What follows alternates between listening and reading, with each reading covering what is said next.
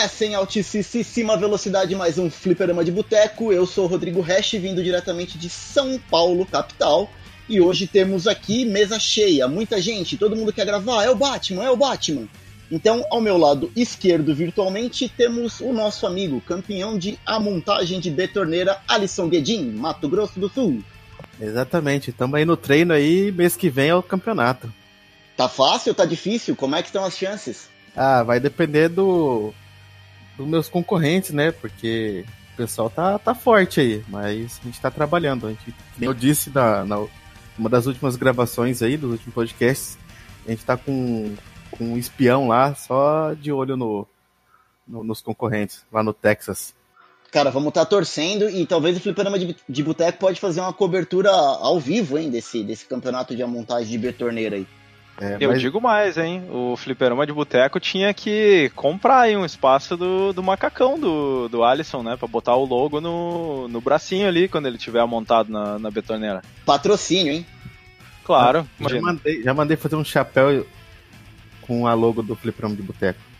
Certo, eu posso confirmar aqui como morador da Alemanha que é bem isso aí mesmo, é chuva.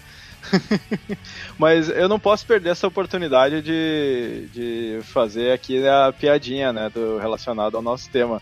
Eu queria saber se vocês sabem por que, que o Batman, quando ele vai deixar o Batmóvel estacionado, ele tranca as portas. Não, não, Guilherme, Guilherme, calma.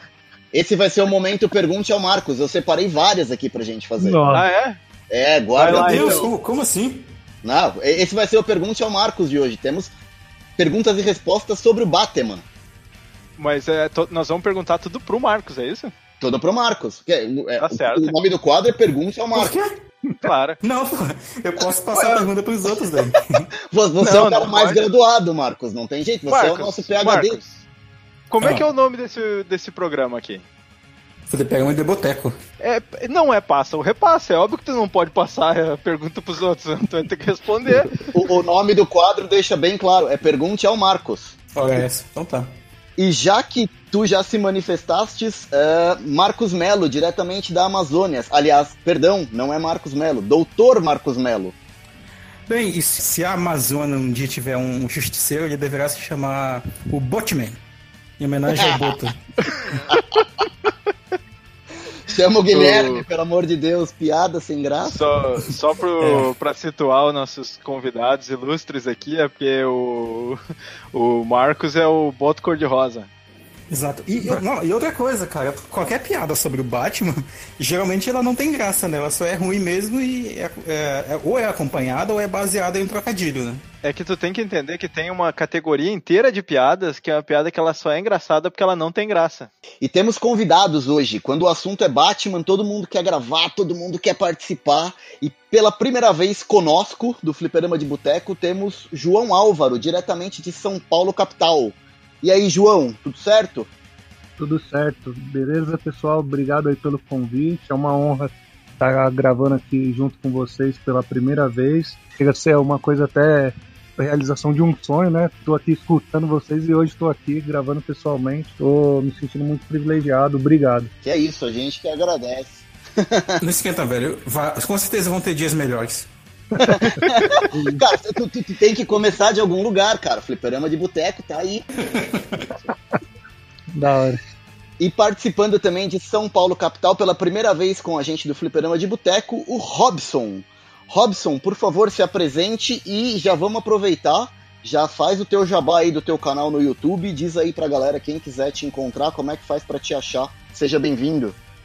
Valeu, galera. É um grande prazer também estar participando. Conheci vocês ano passado, virei fã de vocês. E também é um privilégio estar aqui participando, ainda mais com esse tema que eu amo tanto. Meu canal é o Noventão Games aí para quem quer conhecer, que traz alguns jogos retrô, né? Para deixar a gente um pouquinho dessa nostalgia dos anos 90 aí, que foi os melhores anos que a gente fez aí de, de jogatina, boteco, fliperama, né? Valeu, gente tem tudo a ver com o nosso podcast. Seja bem-vindo e a gente que agradece vocês dois por desprender algumas horas do tempo de vocês para gravar com a gente. Sejam bem-vindos. Deixa, deixa só eu dar uma ajudadinha na divulgação aí do, do Robson, porque antes eu fui procurar o teu canal e não achei, cara. Tem que explicar pra galera como é que procura. O, o noventão é meio diferente, né? Tu escreve 90, aí T-A-O, né? De, de noventão, com o É, número. Daí Exato. noventão games, porque se vocês procurar escrito noventão, não, não, não vai cair. Eu quis criar meio que um símbolo ali, né? É, Sim. Tentar fazer um, um merchan ali. E realmente a, a galera às vezes fica meio, né? é, na dúvida. Então é, é para quem quer procurar o canal é 90 90 tão T A O T U Games. Ou procura por Robson Silva também, né? Que eu acho que acha. Não se preocupem, a gente vai colocar todos os links no Porsche. Então, para quem quiser seguir o Robson, vai estar o link no Porsche. Fiquem tranquilos. Bom, é isso, gente. E agora eu acho que a gente pode chegar para um dos momentos mais aguardados do cast, que é o Pergunte ao Marcos. Então vamos lá, Guilherme, tu que já se manifestaste. O que, que tem hoje de Pergunte ao Marcos? Então, vamos lá. Minha perguntinha pro Marcos é o seguinte: eu quero saber se ele sabe por que, que o Batman, depois que ele estaciona o Batmóvel, ele tranca as portas. É porque senão ele bate a porta? Bate porta. Hum, hum, Não, não, não. É, é muito, é muito mais óbvio do que parece? é Caramba, mais óbvio do que É mais parece. óbvio. Não sei, vocês me pegaram. Qual é a resposta? Você desiste? Bem, Pior imitação de Silvio Santos espontânea agora. Bem, bem ruim. É, o cara tentar ser espontâneo é isso aí, né, cara? É o risco. Às vezes dá certo, às vezes É. dá errado. O- É pra que não roubem, Marcos Mello. Oh, meu Deus. Que, que horrível, velho. Marcos, Marcos, qual, qual é o creme dental que o Coringa usa? Deixa eu ver. Coringa, Joker, o palhaço, Oral B, Sorriso, Olins, Colgate. Oh, meu Deus. Tu falou, Sei, qual é? tu falei? falou sorriso, pô. Sorriso, Pô, sorriso, Marcos gente. É, Tá pô, certo. é, é- é muito. É, é muito besta, cara. É claro que é besta, né, cara? Essa foi óbvio, hein? É, eu tenho mais uma perguntinha aqui, e aí pode responder quem souber. Qual é o jogo favorito do Batman? É. Bate-bate. Existe isso? Que que é? Não, tá inventando. Pirulito que bate-bate, mas não tem isso aí. Não, jogo de videogame. De videogame? do Batman. Sim. Porra, não é um jogo do Batman, mano? Não. Alguém quer arriscar aí? Batleitos. Não. Battletoads. Não, não é quando não, é- não é. Batman. Dole uma, dole duas, dole três. O jogo favorito do Batman é o Mortal Kombat. Olha aí! pô, pô, pô, Maldito. tem, tem Então vamos pros recadinhos. Se você quiser enviar um e-mail para a gente, você manda um e-mail para contato@fliperamadeboteco.com. Se você quiser entrar no nosso Facebook e o nosso Twitter, é facebook.com/fdboteco e o Twitter também é twitter.com/fdboteco. O nosso grupo do Telegram é t.me barra fliperama de boteco. E você pode também ajudar a gente lá no Padrim com algum dinheiro, alguma verba que você possa em padrim.com.br barra fdb. E roda a vinheta.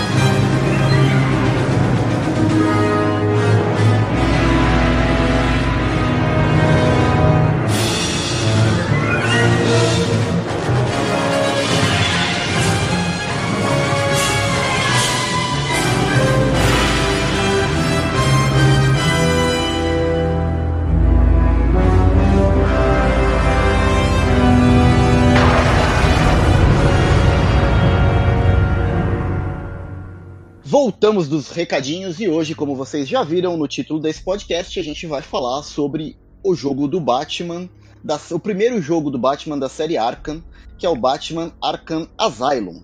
Então, a primeira coisa que a gente vai fazer agora é a gente vai contar as nossas experiências, como a gente conheceu o jogo, se jogou na época, se terminou, não terminou, como é que foi a experiência de cada um de vocês. Então eu vou começar pelo Alisson. Bom, no ano de lançamento dele, eu baixei a versão Pipipichu para jogar, porque tava caro.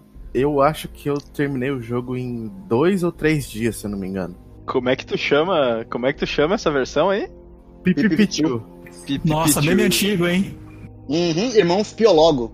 E eu sou viciado em do personagem do Batman de- desde criança, é, mas não tão viciado que nem que, que comprava HQ, né? Porque, como eu já disse, eu morava num lugar onde você só tinha quadrinho da Mônica e, e revista contigo, essas coisas assim, né?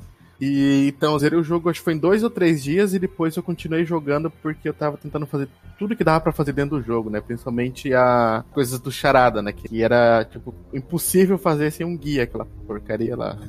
E depois que saiu um- uma versão mais baratinha lá na Steam, eu acabei comprando só pra ter na, na minha Steam, mas eu nunca nem instalei o jogo. E, e a primeira vez que tu jogaste, jogou no, no 360 ou no Play?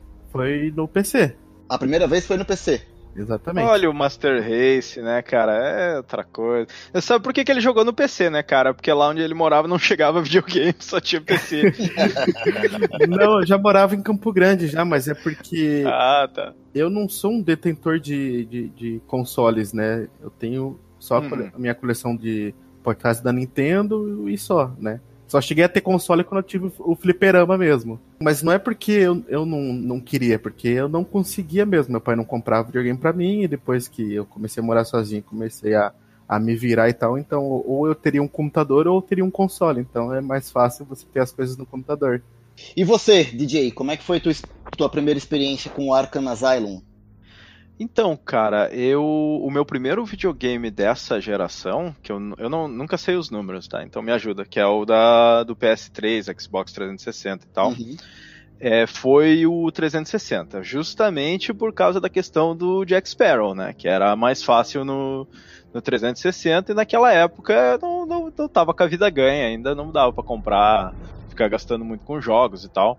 Então eu comprei o 360, tinha comprado uma, uma TV bacana, HD, e esse foi um dos primeiros jogos daquela geração que eu joguei. Junto com o Assassin's Creed e o, o primeiro Assassin's Creed, né? E o Resident Evil 5, acho que foram esses tipo, os três primeiros jogos que eu joguei. Um deles foi o, o Arkham eh, Asylum. E terminou ou não? Mas é claro, né, cara? Que isso. É, muito poucas vezes eu deixei jogo pendurado pela metade, assim, não dá. O Alexandre também. Mas, é, o que? Não, o Alexandre é o contrário, né? Poucas vezes ele, ele chegou no fim do jogo. O, o Alexandre tem um negócio que ele, ele não sabe que os jogos têm créditos, né, no final. Ele nunca viu, Só pelo O- YouTube Station. só pelo YouTube Station.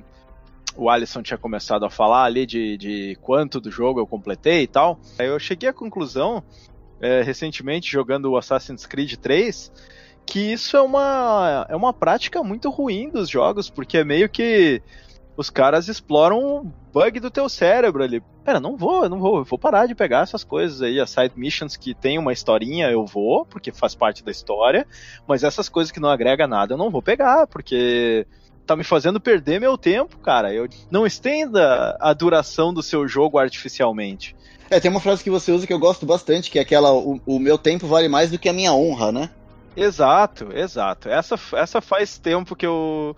Eu não sei. Eu vou até procurar pra ver se alguém já não falou antes, porque eu não gosto de roubar crédito dos outros. A não ser no fliperama. Se tu bobear, eu vou lá e pego a tua ficha. O caso do Batman é um pouquinho mais divertido porque tem uns puzzles. Então tu tem que resolver. Algum. Tu tem que resolver os puzzles. E tu, Marcos, como é que conhecestes o jogo? Eu conheci o, o Batman Arkham Asylum, cara, por incrível que pareça, foi muito de, de boca a boca, né? É, isso era o quê? 2007? 2008? Nem lembro mais agora o ano exato, 2010? 2009, não? Acho que 2008. 2009. 2009. 2009. Ah, tá. Eu lembro que eu era, eu era um ouvinte assíduo do Downloading, né? Que eu já citei aqui várias vezes. Tem a, continu, a continuação espiritual aí com jogabilidade. E aí eles comentaram na época, eles fizeram um episódio sobre o Batman, né? Eu conhecia poucos jogos do Batman naquela época, só os do Super NES, alguma coisa ali do Play e tal, e do Play 2. E aí, de pouco depois, eu peguei a versão Pipipichu como disse o Alisson. É, mas eu, eu já eu não peguei ainda quando eu tava morando em Tefec. Eu não tinha um PC que rodasse e também eu não tinha um Xbox nem Play 3. Eu vim pra Manaus, né? Já isso em 2011 e naquele mesmo ano eu arrumei um computadorzinho e tal. E joguei o, o, Batman um pouquinho, mas eu só fui terminar ele recentemente, cara. Tipo, a, a minha. O meu primeiro contato com ele foi meio pingado, assim, né? Primeiro nessa questão de ouvir o, o, no podcast, e depois eu fui jogar propriamente dizendo anos depois, né? Mas com certeza uma experiência muito válida, cara. É um jogaço, assim, como diria o Alexandre Jogão, deve ser jogado, cara. Exatamente. É, vale a pena, sim. Muito bem. E você, Álvaro? Cara, eu conheci esse jogo por indicação. E assim, eu vinha de jogos 2D do Batman, que era a referência, né? Eu tinha um Xbox e muitos falavam desse jogo. A versão que eu comprei era uma versão já que vinha falando o jogo do ano. Ele foi vendido até como. Acho que ele deve ter ganhado alguma premiação de melhor jogo do ano, então vinha best-seller na capa, assim. Esse jogo para mim foi uma referência porque foi referência assim de comparação entre consoles. Eu lembro que tinha uma briga entre 360 e Play 3, qual era o melhor, e esse era um título que tinha nos dois. E esse jogo Uhum. rodava em 1080p nos dois. Cara, para mim o jogo foi onde eu até aprendi, né? Eu falei assim pro pessoal, quando o pessoal me perguntava qual que é o melhor, né, no Play 3 ou no Xbox, eu falava, cara, tirando os exclusivos, pra mim é tudo igual, a experiência pra mim é a mesma. né? Porque Sim. era detalhes, assim, eram detalhes muito. O pessoal parava uma câmera assim, dava zoom pra falar que um tava mais escuro, mais definido. Enfim, o jogo, pra mim, ele é um excelente jogo. Como eu falei, eu, eu tinha só visão de jogos 2D do Batman. Aquela geração do GameCube ali eu pulei. E quando eu comecei esse jogo, cara, meu Deus, o Robson, que tá aí no podcast, ele também é muito fã, né? Eu compartilhei muito desse jogo com ele, né? Porque era um jogo que também tinha no PC e também a gente usava até pra testar benchmark, falar se o Uhum. PC era bom. Bah, então, então eu quero fazer uma pergunta pra vocês, porque isso é uma coisa que eu não faço mais, né, cara? De Hum. jogar jogar com um amigo assim no, no sofá, sabe? Porque mesmo que não seja um jogo co-op, é bacana de ficar trocando controle, um faz uma parte. Vocês fizeram isso com esse jogo? Com esse, na verdade, não. A gente fez muito isso com o Resident. Cada um jogou na sua casa e a gente trocava informação, né? Qual parte você tá? Aí ele falava, ah, eu já cheguei no espantalho, entendeu? Então era. essa Jogaram ao mesmo tempo. Isso. Jogamos... Mas isso também é, também é uma experiência muito bacana, né? Sim, sim. E. Esse, só complementando, João, esse bagulho que ele falou aí de sentar no sofá, né? Coisa que raramente a galera faz hoje em dia, a gente fazia isso muito com Resident Evil. Porque eu gostava do jogo, gostava da história, mas tinha medo de jogar. Sinta-se abraçado, cara. Quando eu comecei a jogar pela primeira vez, é, foi bem assim mesmo.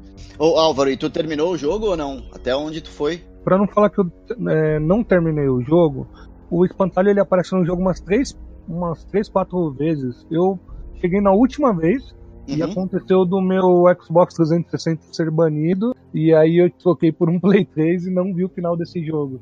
Aí quando, Tava jogando até o fim. Aí, quando eu peguei o Play 3, eu peguei o jogo de novo de um que eu achei legal. Só que na, se- já começou a sair outras versões, né, na sequência. Uhum. Uhum. Aí eu já comecei a jogar as próximas versões e Tu diz mim as continuações? Isso, O as continuações. Uhum. Isso. Ne- Nessa época eu trabalhava até junto com o Hash, a gente comentava dessas versões. É, Acabou que eu fiquei com o jogo interminado, né? Inacabado, né? Dá tempo de jogar ainda. E você, Robson? Conheceu como? É, eu sei que você jogou na época, porque jogou junto com o Álvaro, mas e aí, terminou? E você, eu sei que terminou. Quantas vezes terminou? Então, eu, eu acho que eu vou sair até um pouquinho de de exemplo aqui, gente, porque eu acho que eu fui o único que comprei esse jogo original, velho. Na época. né? Porque, na época, Parabéns, porque- cara. Porque eu tinha um computador, eu tinha acabado de montar um computador novo e eu tava cansado de ficar correndo atrás de arrumar. Eu baixava os jogos? E tinha que ficar arrumando o jogo, arrumava aqui, aí eu cansei de falei, quer saber, eu vou começar a comprar. É, calhou de eu gastar um- o dinheiro com esse meu jogo aí do Batman. É, zerei, demorei pra zerar, porque eu tava fazendo faculdade na época. Consegui zerar assim, é raso, né? Bem, bem básico, né? Sim, o espantalho aparece umas quatro vezes mesmo. E conforme você vai passando, você vai querendo conhecer mais a história, né? Então, Sim. tipo, você acaba ficando curioso. E quantas vezes tu terminou? Então, essa foi essa vez.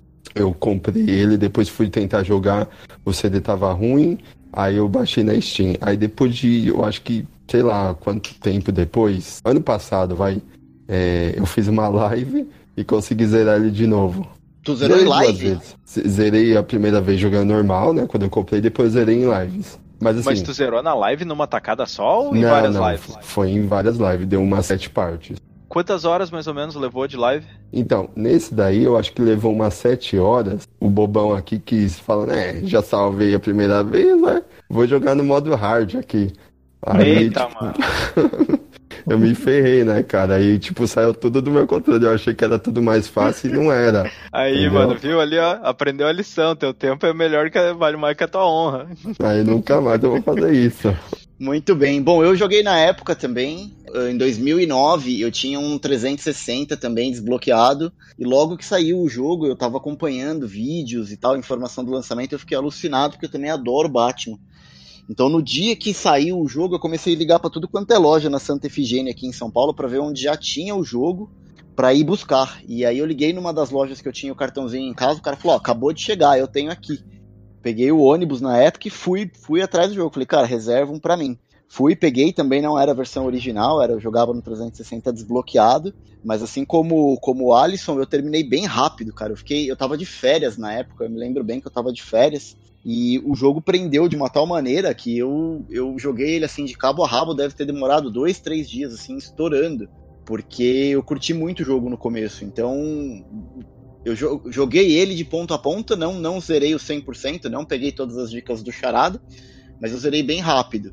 E depois eu não tive mais oportunidade de jogar outra vez. É, eu dei uma revisada agora pra pauta, mas pegar ele de novo, eu, eu não joguei mais. Eu cheguei a comprar a versão que saiu pro Play 4, o Remaster, mas do jeito que eu comprei ela ficou. Eu acabei não abrindo, então minha experiência com ele foi toda em 2009, foi toda ali perto do lançamento mesmo. Só pra complementar, galera, uma coisa que eu esqueci de falar é que no original, além do CD vir todo bonitão, uma, uma caixinha bem bonita, ainda vem um livrinho com a história do jogo, cara. Vem uma mini HQ com a história do jogo. Em português? Em português.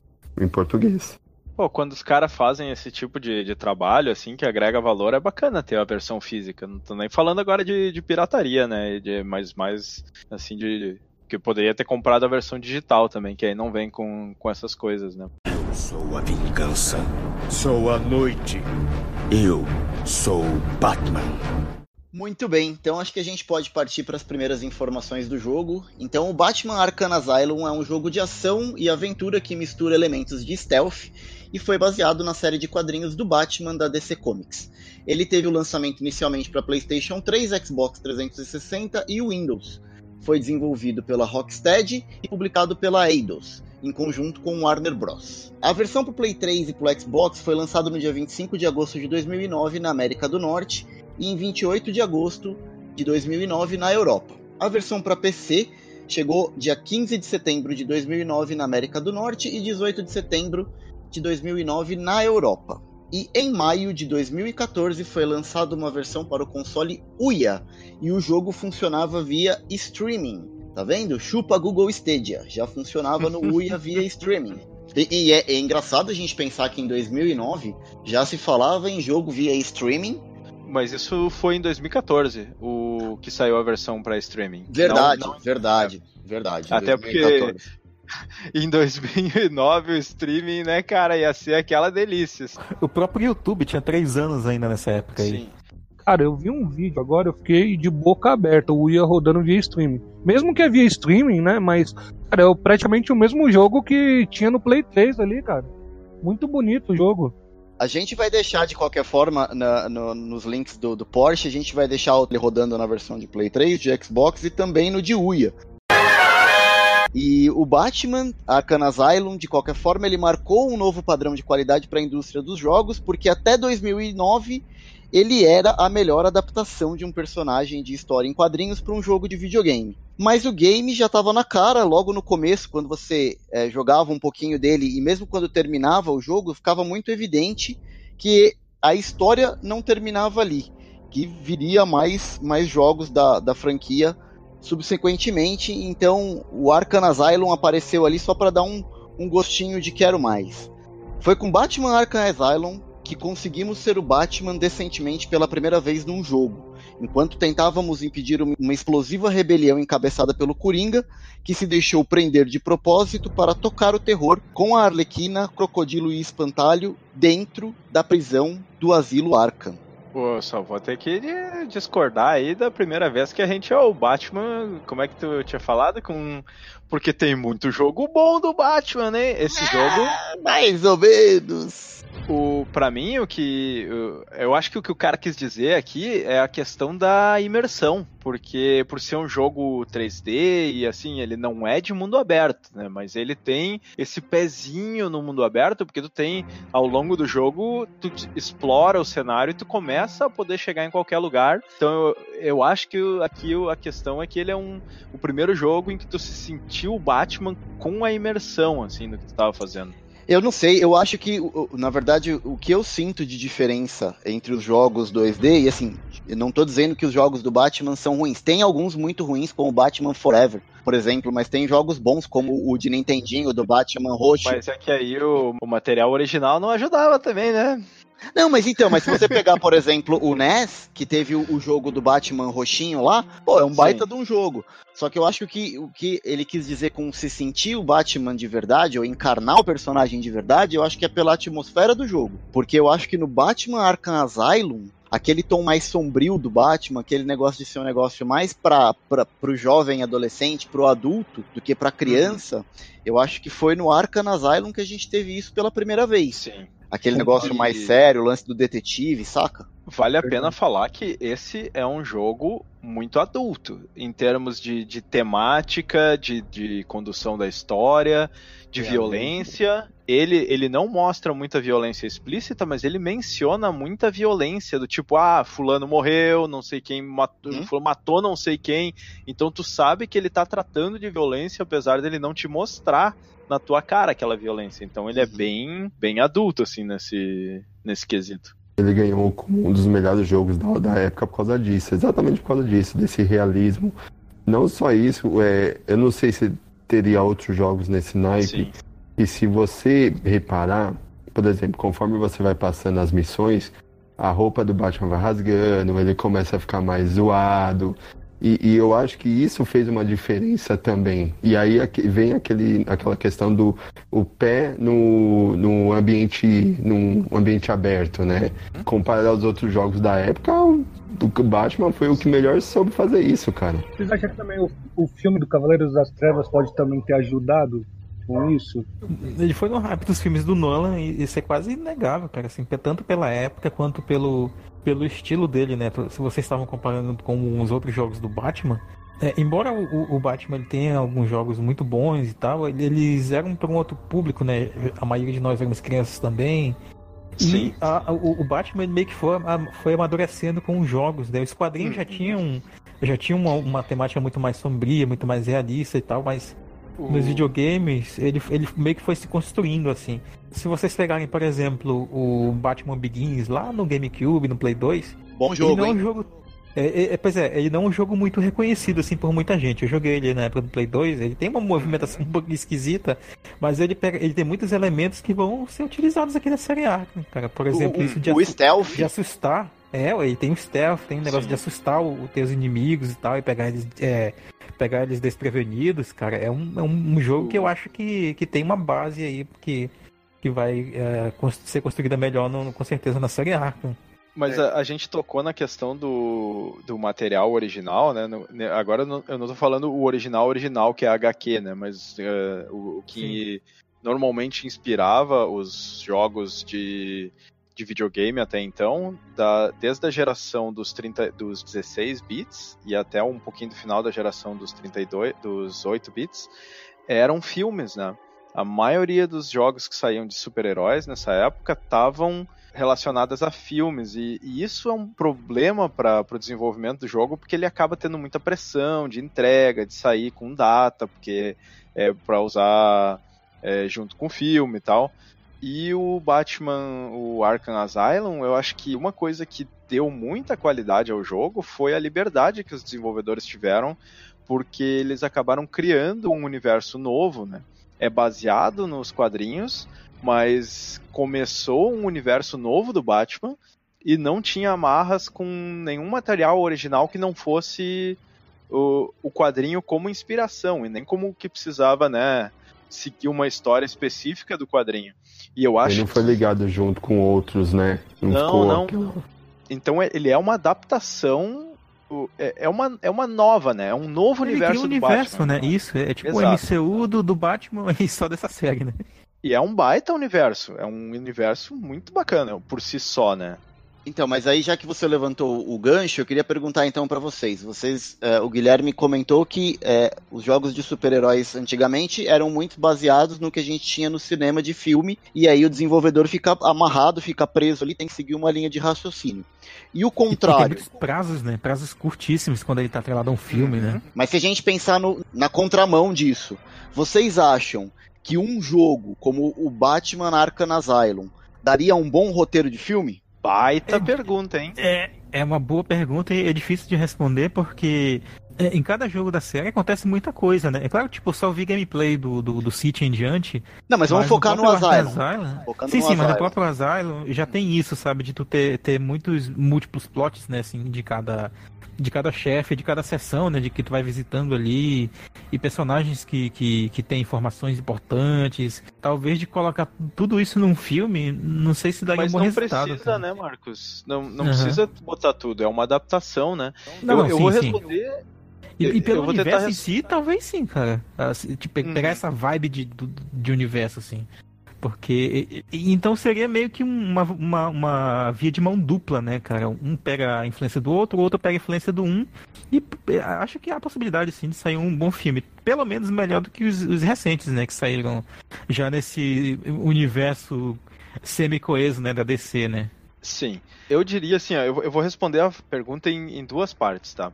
Sem olhar pro mercado de cinema atual, tá? Só pensando no resultado final que seria o filme. Pegando essa premissa, que é dele levando o Coringa pro asilo, e, e aí rola essa situação no asilo, e ser um desses filmes, como é que tem, tem um nome pra isso, né? Que é um, que é um tipo. Quando tu tem que escapar de um lugar, tu tá trancado num lugar e tem essa coisa, tem um gênero específico. Eu acho que daria um excelente filme desse gênero, mas eles teriam que tomar liberdades assim para não ficar muito atrelado ao roteiro original, mas ser inspirado nessa premissa dele estar trancado no Arkham Asylum. Eu acho que daria um filme excelente, mas não no mercado atual, por causa dos outros filmes, porque já tá muito confuso, muito coringa, muito o filme do Batman já trocou recentemente para essa nova coisa de da Liga da Justiça que ninguém sabe onde vai dar. Então eu acho que daria um excelente filme, mas não agora. Tá igual o é. universo do Star Wars, cara. Nem eles sabem o que fazem. Sim. Na minha opinião, é, não daria um bom filme. Só que se juntasse toda essa quadrologia, né? que Já tem quatro títulos aí. Se juntasse tudo aí, sim, eu acho que seria uma, um filme legal, cara. Talvez uma série de filmes, né? Porque acho que não caberia Isso. tudo num É, filme só, é, mas uma ou pelo série menos de uma, filmes, uma né? série mesmo, né? É, É. eu, eu acho que não caberia num, num filme só, né? Porque aí ia ser muito confuso, né? Sim. Eu sou a vingança. Sou a noite.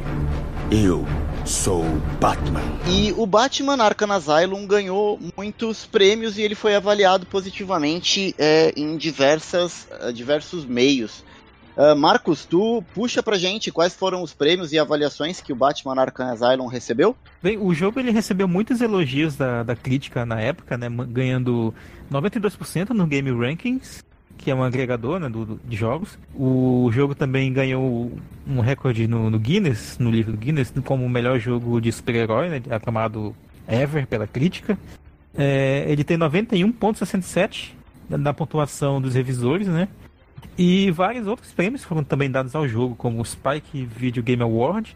É, também ganhou um prêmio de melhor jogo na, na BAFTA, né, que é uma premiação.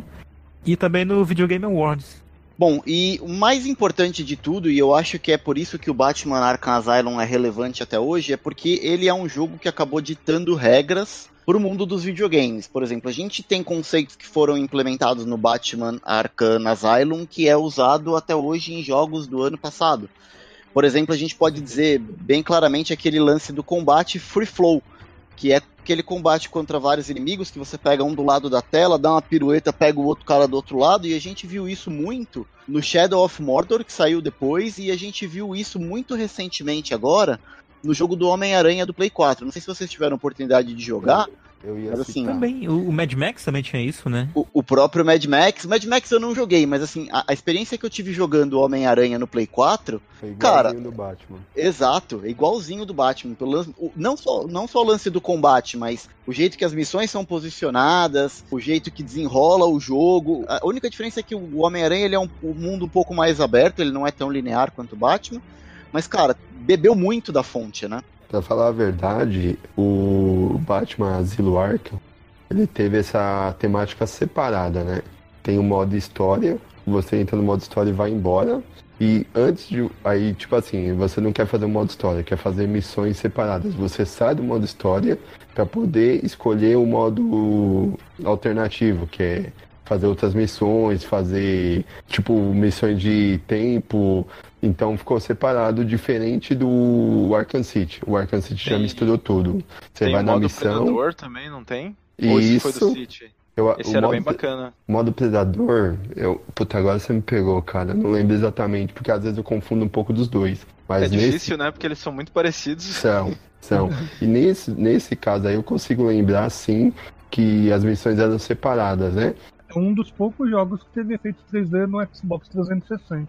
3D? 3D estereoscópico? Assim, de, Hum. de TV 3D?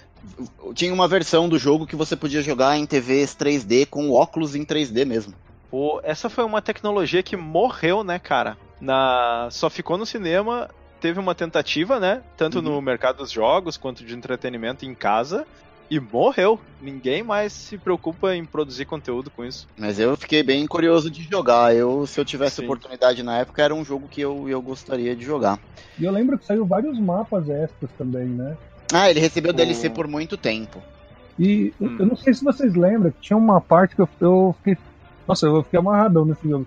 Tinha uma parte que o videogame. Ele simulava o videogame sendo reiniciado. Hum, a gente vai falar na hora Isso. do enredo. A gente vai falar dessa parte. Segura aí. Eu sou a vingança. Sou a noite. Eu sou Batman. Muito bem, vamos falar então das inspirações que Batman Arkham Asylum teve. É, é inegável que o universo e tudo que já foi produzido de Batman é muita coisa.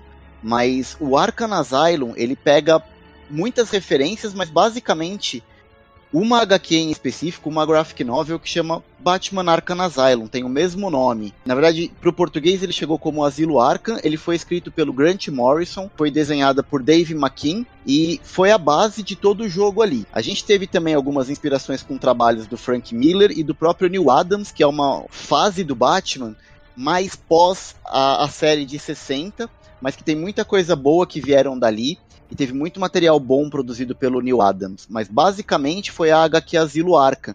Ela é uma HQ que eu cheguei a ler e ela é meio confusa, porque assim, você os desenhos da HQ, eles são meio surrealistas, você consegue entender e consegue verificar os traços psicológicos de cada um dos criminosos ali.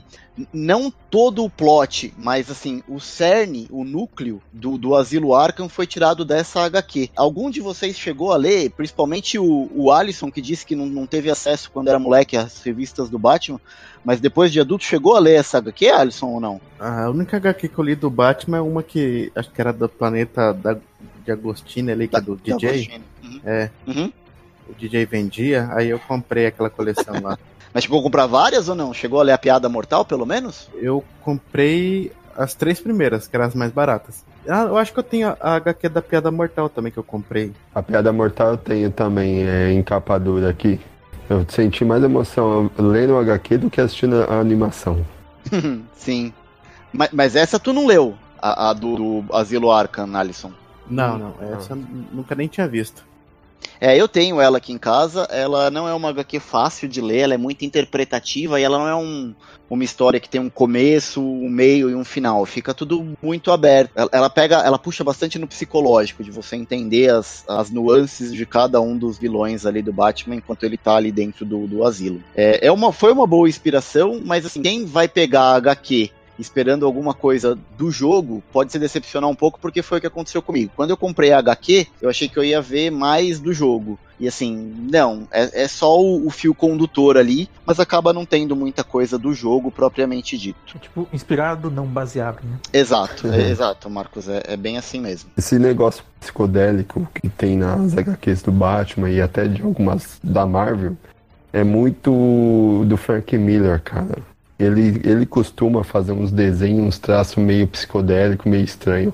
Se vocês pegarem e lerem o HQ do Batman contra o Superman. Deixa eu ver se eu lembro agora. É o mesmo. É, é o Cavaleiro mesmo... das Trevas. O Cavaleiro das Trevas, isso. Uhum. É, as três HQs que ele, ele escreveu é, é, desse mesmo jeito. A, a lógica ali, comparada a essa do, do jogo, eu acho que ali deu pra você entender um pouquinho melhor a história, né? Uhum. Mas eu deixei de ler essa HQ em específico por causa disso, por causa disso daqui, desses traços, desse desenho. É, não, não me identificava, né, com esse tipo de traço. Então, cara, esse jogo ele saiu um ano depois do Cavaleiro das Trevas, né, cara? Então era meio natural de se esperar que teria uma influência.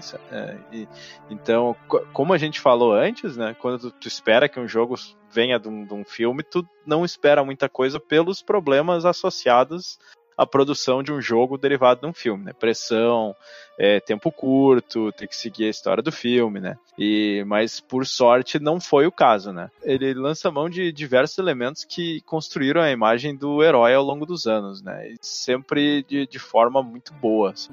Eu sou a vingança, sou a noite.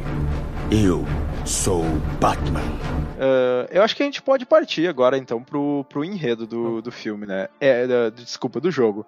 Essa é a parte que os ouvintes agora, quem não quiser tomar spoiler, vai vai ter que passar para frente aí, porque aqui não é muito difícil da gente da gente evitar spoilers, né? Ou, me ou melhor, vai jogar o jogo. Vai jogar o jogo. Pausa, vai jogar o jogo agora e volta, né, para terminar o cast depois. Bem, começa assim. O Coringa ele ataca o, o gabinete do prefeito de, de, Gotham e ele é derrotado pelo Batman, que acaba levando até o asilo Arkham. Essa é a introdução do jogo, né? Quando uh, antes do, do, de combate propriamente dito, antes de você explorar, tá acontecendo essa, essa cena, né? Do, do Coringa sendo levado, amarrado uh, pelo Batman lá escoltando a galera.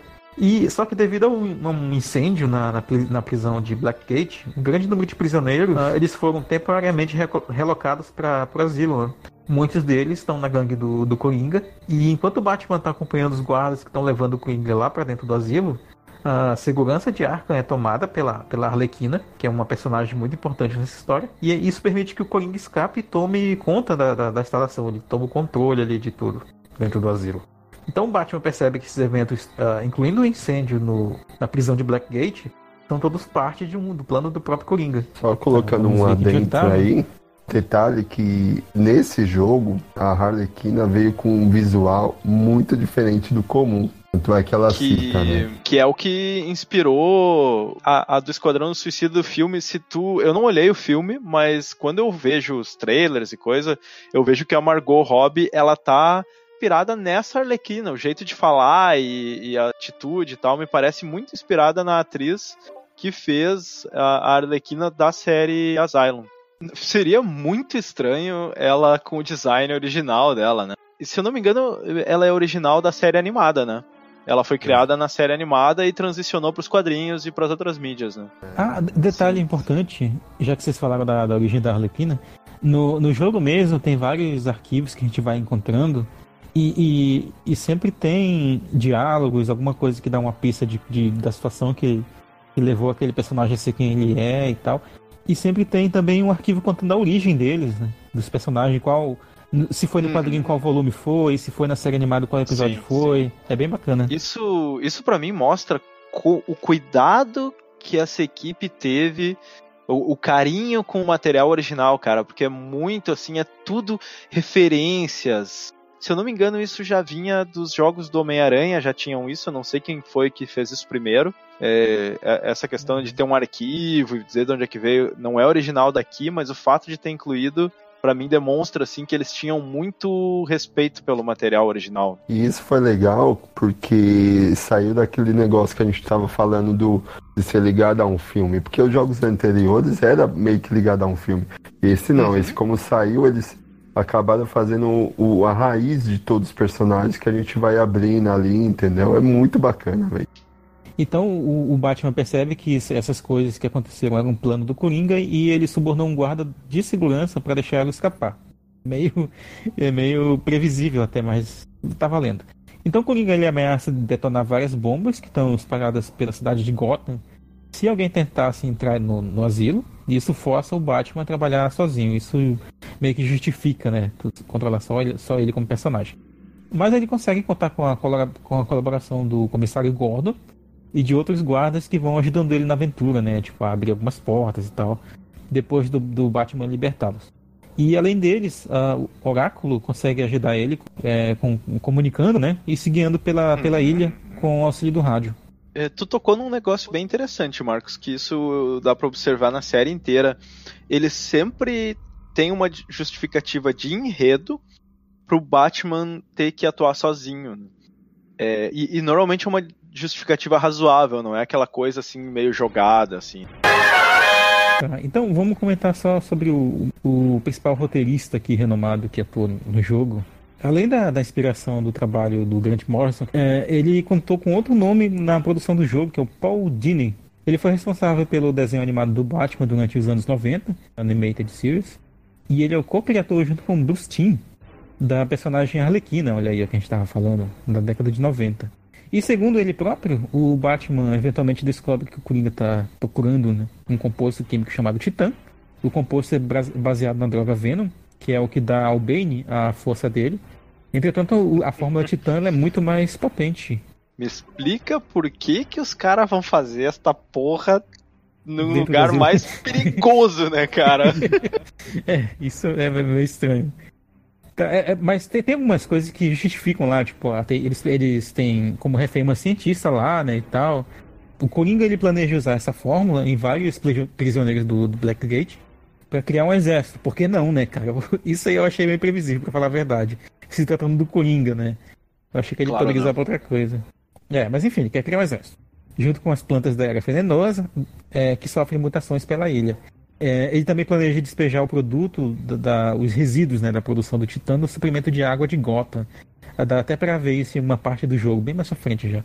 Que podem causar efeitos desastrosos na cidade de Gotham. É, e depois de derrotar seus arquinimigos, o Batman volta para a Batcaverna. Ele cria um antídoto para o Titã. Porém, ele não ele tem tempo de sintetizar apenas uma dose antes das plantas da era venenosa destruírem o computador dele. E depois de derrotar as plantas e a Era Venenosa, o Coringa convida o Batman para sua festa, que é o evento final do jogo, né? Que lá na, na prisão. É na prisão ou é no outro prédio? Não lembro agora. É, e aí o Batman ele vê o, o, o, Coringa segurando o Scarface, não o mafioso, é, sentado num trono de manequins.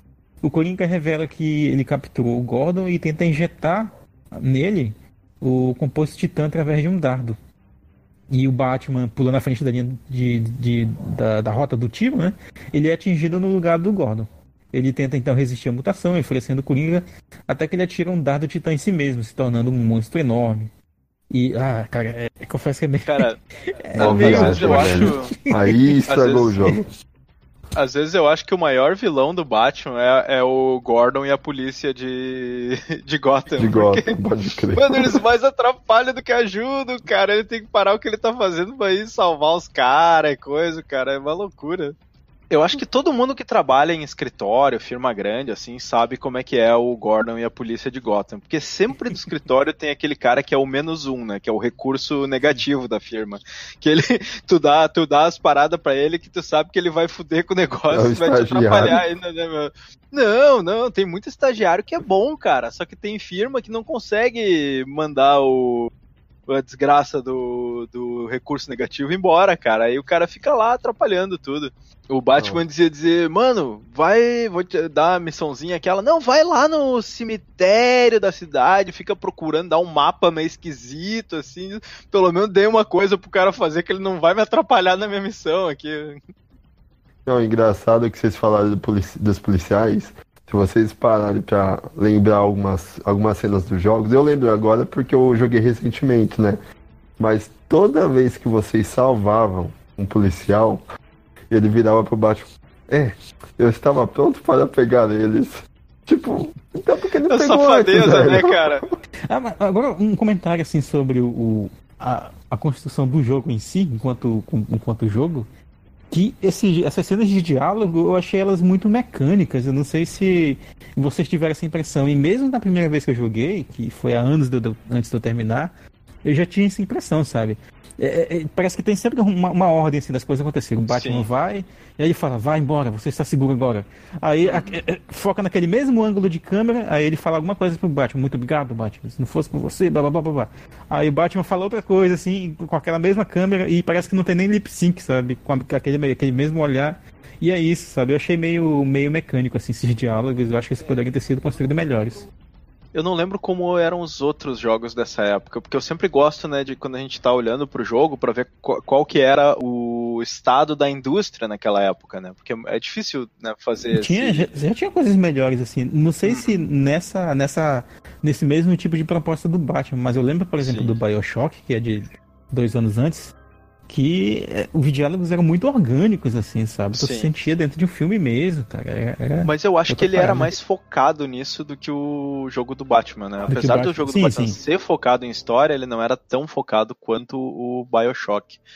Um jogo que eu lembro de ter esse problema, dos diálogos serem extremamente mecânicos, era o Assassin's Creed. E o que me deixava muito perplexo jogando ele é que não era sempre a mesma voz dizendo o mesmo texto. Eram atores diferentes interpretando as mesmas falas. Nossa. Tipo, mulher e homem.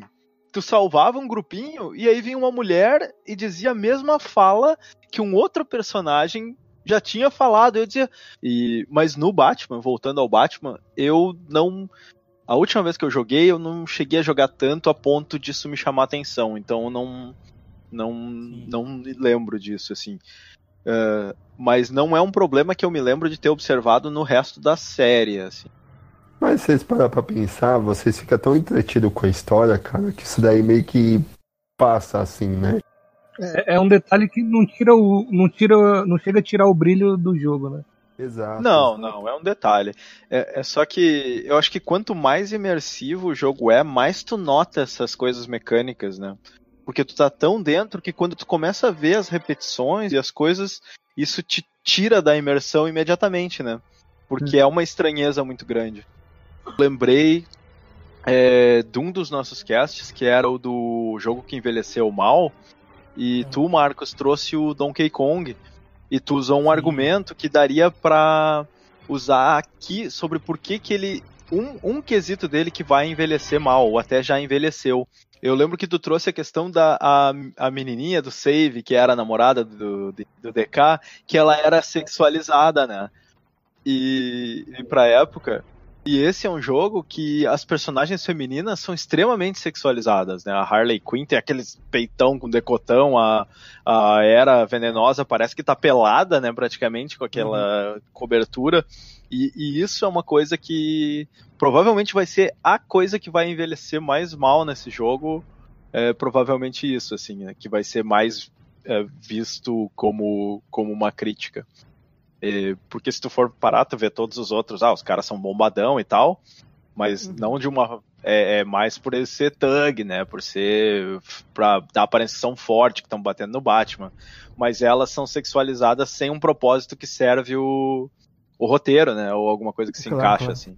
É, é muita então... cara de jogos da, da Unreal Engine 3, né? Essa, essa coisa, né? Pega as mulheres do Mortal Kombat e os homens do Mortal Kombat que foram feitos na mesma engine. Sim. Era essa parada aí, né? O do Batman também, os homens do Gears of War. É, Mas é, para mim o pior de todos é o, é o Street, Street Fighter 4 e 5, que tem aquelas, aquela Chun-Li com aquela coxa de, de Roberto Carlos batendo falta na, na Copa do Mundo, é. assim, que é completamente surreal, assim, se tu olha assim, não tem nada a ver com o corpo de uma mulher de, de verdade. Eu, eu acho até um pouco feio, inclusive, não é o meu mas, tipo mas... Ah, mas não, não, tem também um pouco de apelacidade aí do pessoal, às vezes.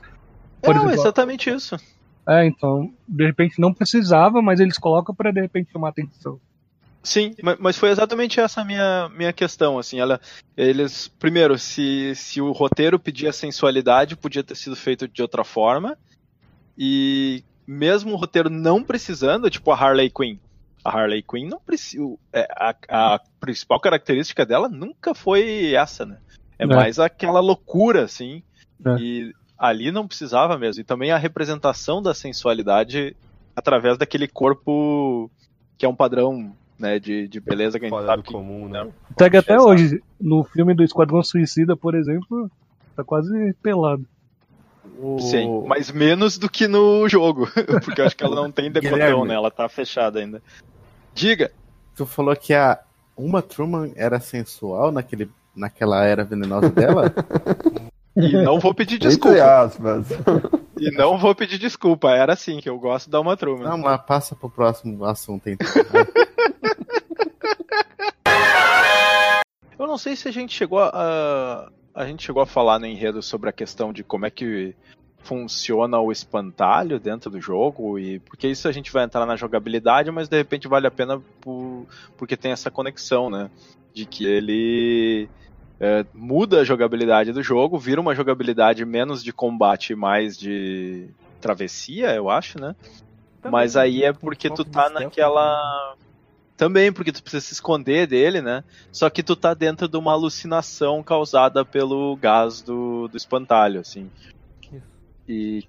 Mas eu acho que tirando isso, essa é a participação dele no enredo, né? Ele não tem muito uma participação no plot do Titã e do coisa. É mais só inimigo maluco solto no coisa que o Batman tem que enfrentar, né? Olha, se o Espantalho fosse o último Messi, cara, em uma das quatro cenas que a gente joga contra ele, ficaria melhor o jogo.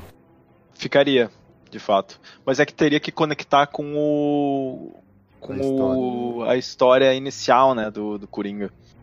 Se fosse o Coringa montado num Bane, seria mais a cara do Coringa e teria sido um final melhor. Mas teria que ter feito, porque a jogabilidade do último chefe ela não era muito diferente do, do combate que tu já tinha sido apresentado, né? Eu não, eu não lembro do detalhe, agora me ajudem, porque eu- a última vez que eu joguei essa parte faz muito tempo. Isso é um, isso é um fato de que eu acho que foi um erro, um problema, Sim. e que eles copiaram em todos os outros Batmans. Do mesmo jeito que você joga com o Bane, você joga contra o Coringa monstruoso lá, Sim. contra o Grodd no City e, e todos os grandalhões que tem no, no primeiro, entendeu? Então ficou muito copia e cola. E eu acho que a maior, talvez a boa parte da crítica que o, in- que o final do jogo recebeu, talvez não seja nem pelo enredo, mas mais pela jogabilidade atrelada, né? Pelo combate contra o Coringa ter sido daquele jeito, e não pelo. Tipo, ele se injetar com a coisa do Bane é uma coisa que eu consigo imaginar o Coringa fazer. Mas se eles tivesse feito isso, mas criado um combate mais interessante pro, pro final, talvez a- essa crítica não, não teria o final do jogo. Não sei o que vocês acham. Acho, eu acho uma crítica válida, embora ah, eu acho eu achei a solução, na minha opinião de merda, claro, meio barata assim, uma solução do, do, do, do Coringa se injetar lá o Titã, sabe? Eu acho que Uhum. poderia ser resolvido de uma outra forma. Como eu disse, o Coringa montado num. É, sangue não, é, sim, sim. É, é mais, a, é é mais a cara do. É mais a cara É mais a cara realmente, tipo, ele ele montar numa parada do, do, do que ele virar um bichão, sei lá. O, o Coringa no robô gigante, igual lá no, no Batman Ninja, sabe? Essa parada assim. Cara, eu quero muito ver esse Batman Samurai, cara, que, que teve uns tempos atrás aí, cara. Isso deve ser muito da hora. Tem a questão da descaracterização do personagem, né, também, que o Coringa tem uma caracterização muito forte e aquilo descaracterizou um pouco. Mas ainda acho que a, se tivessem feito uma jogabilidade diferente, né, seria outra coisa. Ah, só, só pra falar do finalzinho do jogo, que eu falei que tem finais diferentes, né? Só pra concluir, o Uhum. ponto que eu lembro que é o seguinte: no final do jogo, tem tipo de uma caixa escrito Titã à vista lá Uhum. flutuando na água, né? E sempre quando você termina, dependendo do nível de dificuldade, é algum vilão que puxa essa caixa pra ti- debaixo d'água. Então, assim, são três cenas diferentes, né? Se for no Easy, quem puxa a caixa é o Crocodilo. Se for zerado no Uhum. Medium, quem puxa a caixa é o Espantalho. Se for zerado no Hard, quem puxa a caixa é o Bane. E esse final já serve como uma chamada pro próximo Arkham City. Ah, então o, o, o oficial é o do Bane puxando a caixa, que é o que dá Isso. continuidade. Exato. Hum, ok. Eu sou a vingança. Sou a noite. Eu sou Batman. Bom, puxando então pra, pra jogabilidade, acho que a gente pode começar falando do, do combate, né? Que eu acho que é uma das coisas que mais chamou atenção à, à primeira vista no jogo, que a gente falou antes Do- desse. Não do Lagostinho, do Combatman. Combate, mano! Olha aí, pegou o espírito, né, cara? Mas essa, esse combate mais fluido e, e, e para mim aquele combate é o Quick Time Event feito do jeito certo, né? Porque o, o jogo não para, mas ele te dá aquele sinal, ó, tu vai ter que reagir agora, né? Que é normalmente aquela coisa do dá um. Eu, não lembro nesse Batman como é que é. É, é tipo um- uma coisa na cabeça dele ou é na cabeça do inimigo que vai atacar pra tu, no meio do combate, dar um, o counter, né? Que é uma das dos elementos mais eh, presentes no combate, né? Ah, ah, tu, como jogador, o objetivo durante o combate é não quebrar o, o fluxo do combate, né? Que é quando tu começa a tomar porrada do, dos inimigos, ele, ele quebra esse fluxo. E se tu manter o fluxo, tu começa a conseguir habilitar a execução de outros golpes e combos e coisa assim, né? Hum, pode crer. Agora que você falou, eu tô recordando. Tinha aquela, aquela parada de você fazer vários hits e no meio você Uhum. meio que podia, do jeito que você tá batendo no cara aqui, pegar a cabeça do cara e tacar, hum, quebrar no caixote, alguma Sim. coisa assim. Sim. E, e tinha uns QTE no meio do combate mesmo. Eu lembro, tinha uma- Sim. muito show isso, cara. Isso foi inovador também. Só que, é, com- como eu falei, né, a gente não considera, ou pelo menos acho que a in- maior parte das pessoas na indústria não considera isso um Quick Time Event. Não, Porque- não é, porque tipo, não tem, não tem o estilo tem a pausa, Dance Dance né? Revolution, não, não, não tem aquela pausa com Ah, mas um botão é- na tela era meio apertar, que- sabe? Era um tempo de ação que você tinha, um tempo de reação, né? Sim, não, é, sim. é, ele te dá um tempo pra te reagir, tipo, ele não quebra a tua jogabilidade pra fazer aquela Exato. ação, sabe? O Quick Time Event, ele, ele, ele é uma quebra no, no ritmo natural do jogo pra fazer uma, uma ação diferenciada. Nesse não, Sim. o combate ele continua e tu tem um momento pra apertar ali o triângulo e, e fazer o contragolpe do, do inimigo que vai te atacar, né? Ele, ele- é não só o triângulo, mas o triângulo é, é o, é o que o, o jogo te incentiva mais a usar, na verdade, né? É. E, é- e é, um- é legal quando enche a tela, né? Porque você sai de um soldado ali que tá batendo pra pegar Sim. outro, pra ir pro outro. Hum, só para quando o negócio terminar tudo. É muito legal. E como a gente falou antes, isso foi um- uma coisa muito influente no mundo dos jogos, né? O- tem, só para citar exemplos de novo que a gente já falou, tem o Shadow of Mordor, que também é uma franquia de dois jogos, né? Uma série. Tem o jogo do Homem-Aranha, tem, tem um jogo que agora eu vou dar uma opinião polêmica, que é o Sleeping Dogs, que num escopo muito menor, ele faz tudo que o GTA faz melhor do que o GTA porque o tiro nele é muito bom. O, o GTA ele é o pato, né? Que ele, que ele tu tem tiro, tu tem corrida e tu tem combate, melee, mas nenhum deles é bom. É praticamente o foco é ir- é aquela coisa de ir do ponto A ao ponto B e coisa assim. né? Conforme a, a série evoluiu, isso melhorou. É.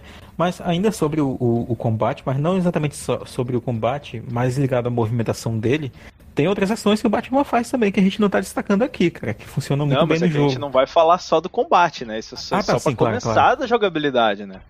É, Claro, é- claro. é só porque eu acho que o combate é uma das coisas mais marcantes da jogabilidade desse, desse jogo, né? Quando tu pensa Batman e tu pensa que que ele qual foi a marca que ele deixou na indústria dos videogames, fo- eu acho que todo mundo vai dizer que é o combate, né? Por isso que eu quis começar Ah, sim, pelo por isso.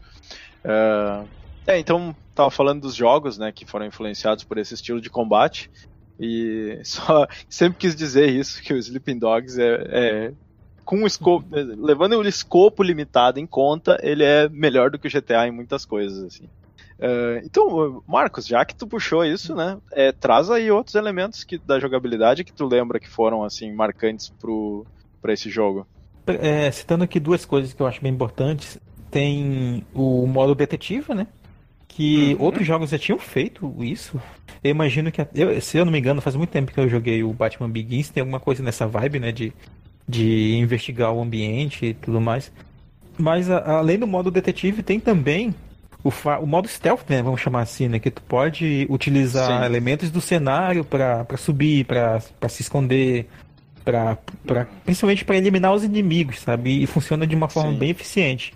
Por exemplo, quando tu tá escondido embaixo de uma mureta e o inimigo tá passando, ou pendurado, na verdade, né? Aquelas muretinhas que tem muito ao longo do, do asilo. E tu puxa o cara, aí tu pode matar ele assim sem os outros inimigos perceberem. Tu pode se pendurar no gárgula e, e, e, e pendurar numa corda o inimigo tá passando por baixo, né? Isso mais pra frente no jogo. Mas são formas que é bem bacana e o, o jogo ele, te, ele não fica te forçando a usar, mas que é legal quando tu descobre como utilizar.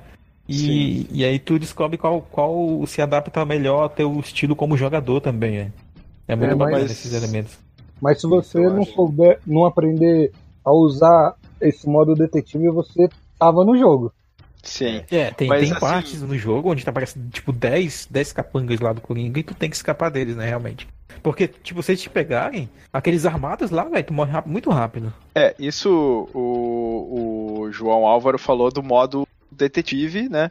A gente tem os dois juntos, né? Que é o modo detetive e o elemento de, de stealth, né? Isso. E Marcos, tu falou que o jogo não te obriga a usar, mas na verdade ele te obriga, só que eu acho que ele te obriga de um jeito inteligente que faz sentido, né? Que é a questão dos inimigos armados. Quando Exato. tu chega e tem inimigos armados, às vezes ele te diz, ó, tu vai ter que limpar essa sala no stealth. E, e eu acho ok que o game design decida, né, que o game designer decida que tu vai ter que fazer isso, porque no fim das contas ele tá ditando qual é a experiência que ele quer que tu tenha, né? Isso é game design. E eu acho que foi feito muito bem nesse jogo, porque ele te dá momentos em que tu não precisa e, e- ou, ou até não pode, porque tu vai chegar e eles vão te ver, eles forçam a, a tu ser visto, então força tu ir no, tu aprender o combate, ele te força a aprender o stealth, mas na maioria dos casos ele te deixa escolher se tu vai querer ir na força bruta ou se tu vai querer ir no stealth, o que é muito bom, porque ele te ensina as duas, ele atingiu um balanço muito bom entre fazer um tutorial, e veja bem, ele, ele faz um tutorial sem ser tutorial, né? Que é uma coisa que a gente devia é, ser muito grato nos jogos, dele te ensinar Sim, o, o, imposto no jogo de uma forma bem. Natural. né? É, bem natural. é, é, junto com o enredo, junto com, né, sem parar pra te forçar a fazer um tutorial. É, é bem intuitivo, né? Olha, você tem um gancho aqui e você tem que acertar aquilo ali, usa seu bate-gancho aí. E Sim. você vai aprendendo ali bem natural. E, e eu não conheço um gamer que gosta de tutorial, né, cara? É... Então, tu disfarçar o tutorial, tu conseguir botar ele no teu jogo sem chamar de tutorial e fazer explícito, é uma coisa que eu admiro bastante, assim. Isso aí é uma tendência que vem já sendo utilizada no, no game design já há Uhum. algum tempo. Tipo, na verdade, você ensinar o jogador de como ele deve jogar, mas esconder que aquilo ali é um tutorial, porque geralmente os tutoriais são coisas chatas. Sim. São, e a maioria das vezes são mal feitos. Ele já, ele já transforma o tutorial numa parte do jogo, né? Ele é imenso, né, nessa questão aí, né, cara? Que vocês mesmo tá jogabilidade, falando. Cara! Ele, É complexo. Mano, o cenário, cara, você usa o cenário pra esconder, velho. Você usa caixa, arma, tudo pra atacar nos caras, velho. Você tem diversas coisas pra fazer, mano. Ele, eu lembro que ele joga cordinha pra se esconder no alto, assim, mas ele não tem um botão de pular, né? Não, talvez um botão de subir nas coisas, mas de pular, pular, eu acho que ele não tem. É, de É, pular mesmo. É ficar mais pulando. aquele botão genérico de interação com o cenário, assim. O... Não, um detalhe, um detalhe interessante, né? Que eu não. Você para pra pensar, realmente não tem isso, né? De ficar Tem um botão de pulando. pular a parte Não. espaço? Cara, o bagulho que eu acho. Não, Não, mas ele- eu tô, não tô Nossa. zoando, eu tô falando sério, ele tem um botão de pular. No, pelo menos no Não, mas que era o barra de espaço. dizer Não, mas ele não pulava. pula, tipo, tu tá parado, Ele pula. paradinho. Ele não dá aquele pulinho, assim, né? Ele pula. Sério? Mas ele pula pro lado. Você tinha que usar o botão de pular pra subir algumas coisas, você usava o botão de pular pra pular por cima do seu adversário. Não, mas, mas isso era, era feito no, no, no controle, no caso do X, ele usava realmente o botão pra pular. Eu acho que jogando com, com, com o teclado, realmente ele faz isso também. Só que ele não faz, tipo, ele parado lá sozinho, sem nada acontecendo, pular. Eu não sei se jogando com o teclado e apertando os passos isso acontece. Mas, tipo, ele chega num, num buraquinho e, e usando o botão, ele pula. E, e encostando no inimigo, ele também pula por cima dele, né? Meio alguma ação ele até pula, mas parado, sem nada do lado, ele pula. Por exemplo, no meio de um combate, você tá batendo um cara que do nada terminou de bater o cara, já pra emendar no outro, ele dá um salto e já cai em cima do outro batendo e tal. Mas Sim, é uma coisa meio Zelda, né? Meio É. sensível ao contexto, né? Opa, sabe quem tinha quem tinha esse pulinho por cima do inimigo no meio do combate, que era um combate muito bom e que eu tenho certeza que influenciou esse combate? Prince of Persia. O... Ah, com certeza, cara. O, o, o- Arkansas tem muito de Prince of Persia. Mas ele eu acho que ele- eu não lembro bem, eu acho que ele era baseado em lock, né? De tu fazer, de tu usar lock num inimigo, mas tu tinha toda essa questão de pular por cima, de jogar. Então acho que foi que influenciou muito esse esse tipo de combate. O Sands of Time. Sim, o Sands of Time. Uma coisa que tem no, no Arkham que eu não era acostumado quando eu joguei ele pela primeira vez, e eu fui vendo em outros jogos posteriormente, né? Antes dele eu não lembro quem fazia muito isso. Se não fosse jogo de tiro, claro. É, o Batman ele tem o foco em combate melee, principalmente, e, e algumas coisinhas ou outras de plataforma, né? Principalmente usando gancho e tal.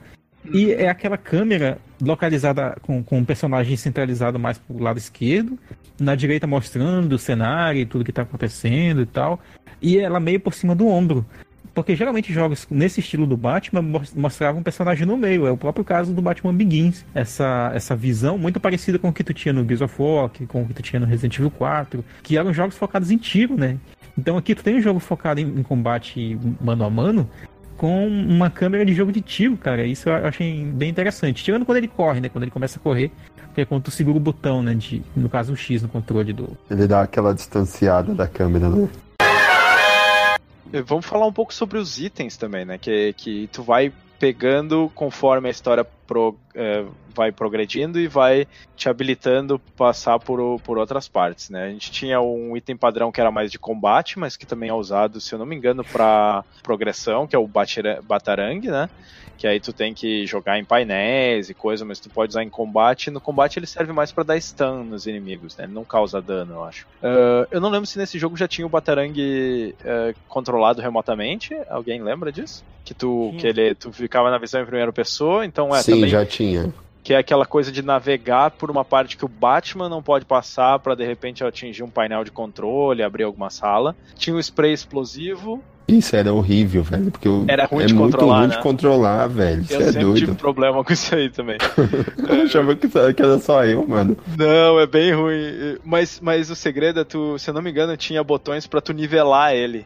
Então se tu se perdia, tu apertava um botão e ele nivelava e aí ficava mais fácil de tomar o controle de novo. Mas não lembro se nem- tinha nesse não ou era nas outras versões. Ah, tinha um spray, o bat spray. Vou usar tudo aqui, ó. É o bat spray pra tu botar. Fazia o pior, pra mim o pior do bat spray. O cara tem muito senso de humor, porque o cara não pode só ir lá e tacar um xizão de Não. spray e explodir. Ele tem que desenhar a porra do grafite de morcego de Pode spray, crer. tudo que ele vai explodir, né, cara? O mais legal ainda Isso é em- fazer isso em combate, né? O cara dá a giradinha, dá aquela, aquela estrelinha, Sim. E enquanto ele fala, tá, para tudo que eu vou desenhar. enquanto tá desenhando. E isso é uma coisa interessante, tá? Todos essas, esses itens, boa parte deles são usados em combate também, né? Que, que tu consegue no meio do combate usar o gancho pra puxar o cara pra perto de ti, no meio do combate joga um batirangue pra dar stun.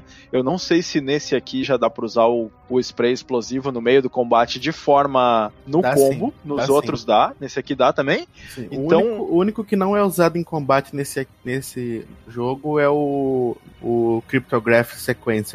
No, E nos outros também não, né? nos É, outros porque dá. Dá pra você acionar alguns painéis, algumas coisas pra explodir Ah, enquanto você tá lutando. Sim, é verdade. Então, assim, isso é uma coisa incrível, porque todos os elementos que eles usam pra tu progredir no jogo, eles integram no combate.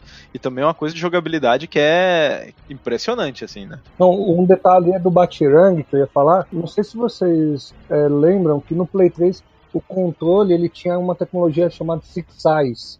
Deus o livre, a pior coisa que já. É, é Então. six axis, eu É. acho, de eixos, seis eixos. Isso. E- Essa tecnologia eles deveriam, eles poderiam ter é, usado ela no No para Batirangue. controlar no Batirang, porque tinha E não um usaram? jogo. Eu me lembro não, porque você tinha que usar o analógico para controlar. Eu acho que eles não usaram porque meio que reaproveitaram o mesmo jogo em outras plataformas e deixaram sem. Tinha um jogo que chamava Heavenly Sword, no início da geração do Play 3, usou Uhum. muito disso. Conforme a guerreira soltava umas flechas, né? Você ia controlando Uhum. a, a câmera da flecha com o movimento do controle, né? E Pô, bem lembrado. era muito bom isso. Eles deveriam ter usado essa tecnologia nesse, nesse item. Eu acho que ia ficar bem legal. Eu podia jurar que eles tinham feito também, porque eu acho que nas sequências. Eu não sei, eu, eu, eu joguei recentemente o Arkham Knight e me lembra um pouco, talvez tenha, tenha tido isso. Eu não gosto, pra falar a verdade, mas eu acho legal ter a opção. A opção é sempre bom. Mas, ô, João, isso daí já não tinha no Batirang. Tem dois Batirang, né? Um Tem o que a gente falou agora, que é o de controle, Tem e tem um três. que você. Três? Sim. E o tem um que você normal. apertava duas vezes que ele atirava, assim, né? Sequência, né? Não, de- Sim. Ah, tá. Você tá falando de, de, de comando, mas de, de item. De, de, de item tem três. É o Batirang normal. O Multi Batirang Certo. são três menores que ele joga. Quatro, Sim, desculpa. O, o Control Batirang e também tem o Sonic Batirang também. Puta, eu sou Eita muito- porra, esse eu não lembro. Eu não lembro também. Ah! Não tinha. Esse Sonic não é pra desativar umas coleiras que eles põem no Isso, colar os dos bichos? dos prisioneiros. Isso, tá. Já que a gente tá falando do colar, eu não lembro bem dessa parte, porque eu não cheguei nessa parte a última vez que eu joguei. Alguém quer falar do, de como é que funcionava, essa, a jogabilidade desses. Porque chega uma parte em que tu, por algum motivo também alinhado ao roteiro, eles começam a ter um negócio que se eles morrem, né, se tu faz alguma coisa com os, os inimigos, é, alguma coisa no jogo acontece e eu não consigo me lembrar dessa, dessa parte. Ia pegar o, o Victor Zaz.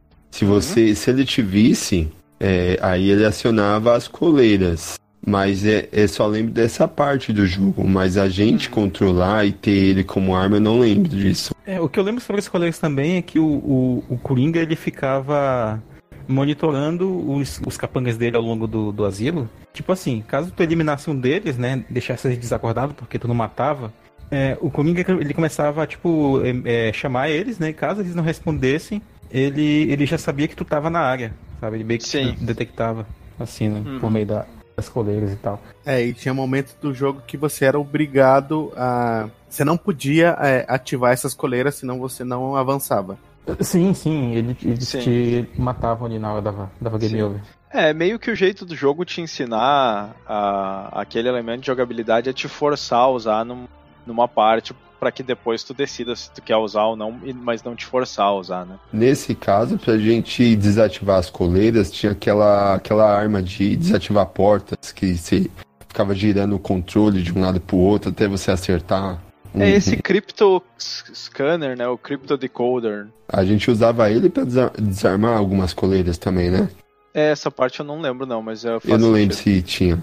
Eu lembro que tinha pras portas, mas pra coleira não tem nada a ver, né? Não, pra coleira eu acho que era o, o Batarang mesmo, que nem o, o Alisson falou. Bom, os- tu podia fazer upgrade nos itens também, né? Sim, inclusive esses do, do Batarang são upgrades dele, né? Tu pode passar o, o jogo é, focando em outros atributos, né? Sem ser necessariamente nesses, né? Sei lá, pode ser a, a tua defesa, ou teus combos, né? Porque dá pra, dá pra colocar novos golpes no combo conforme eles vão sendo upgradeados e tal. E, e tu tem upgrade de armadura pra tomar menos dano, né? Tem, tem, tem assim, vários upgrades. E pra tu fazer upgrade, tu ganhava experiência?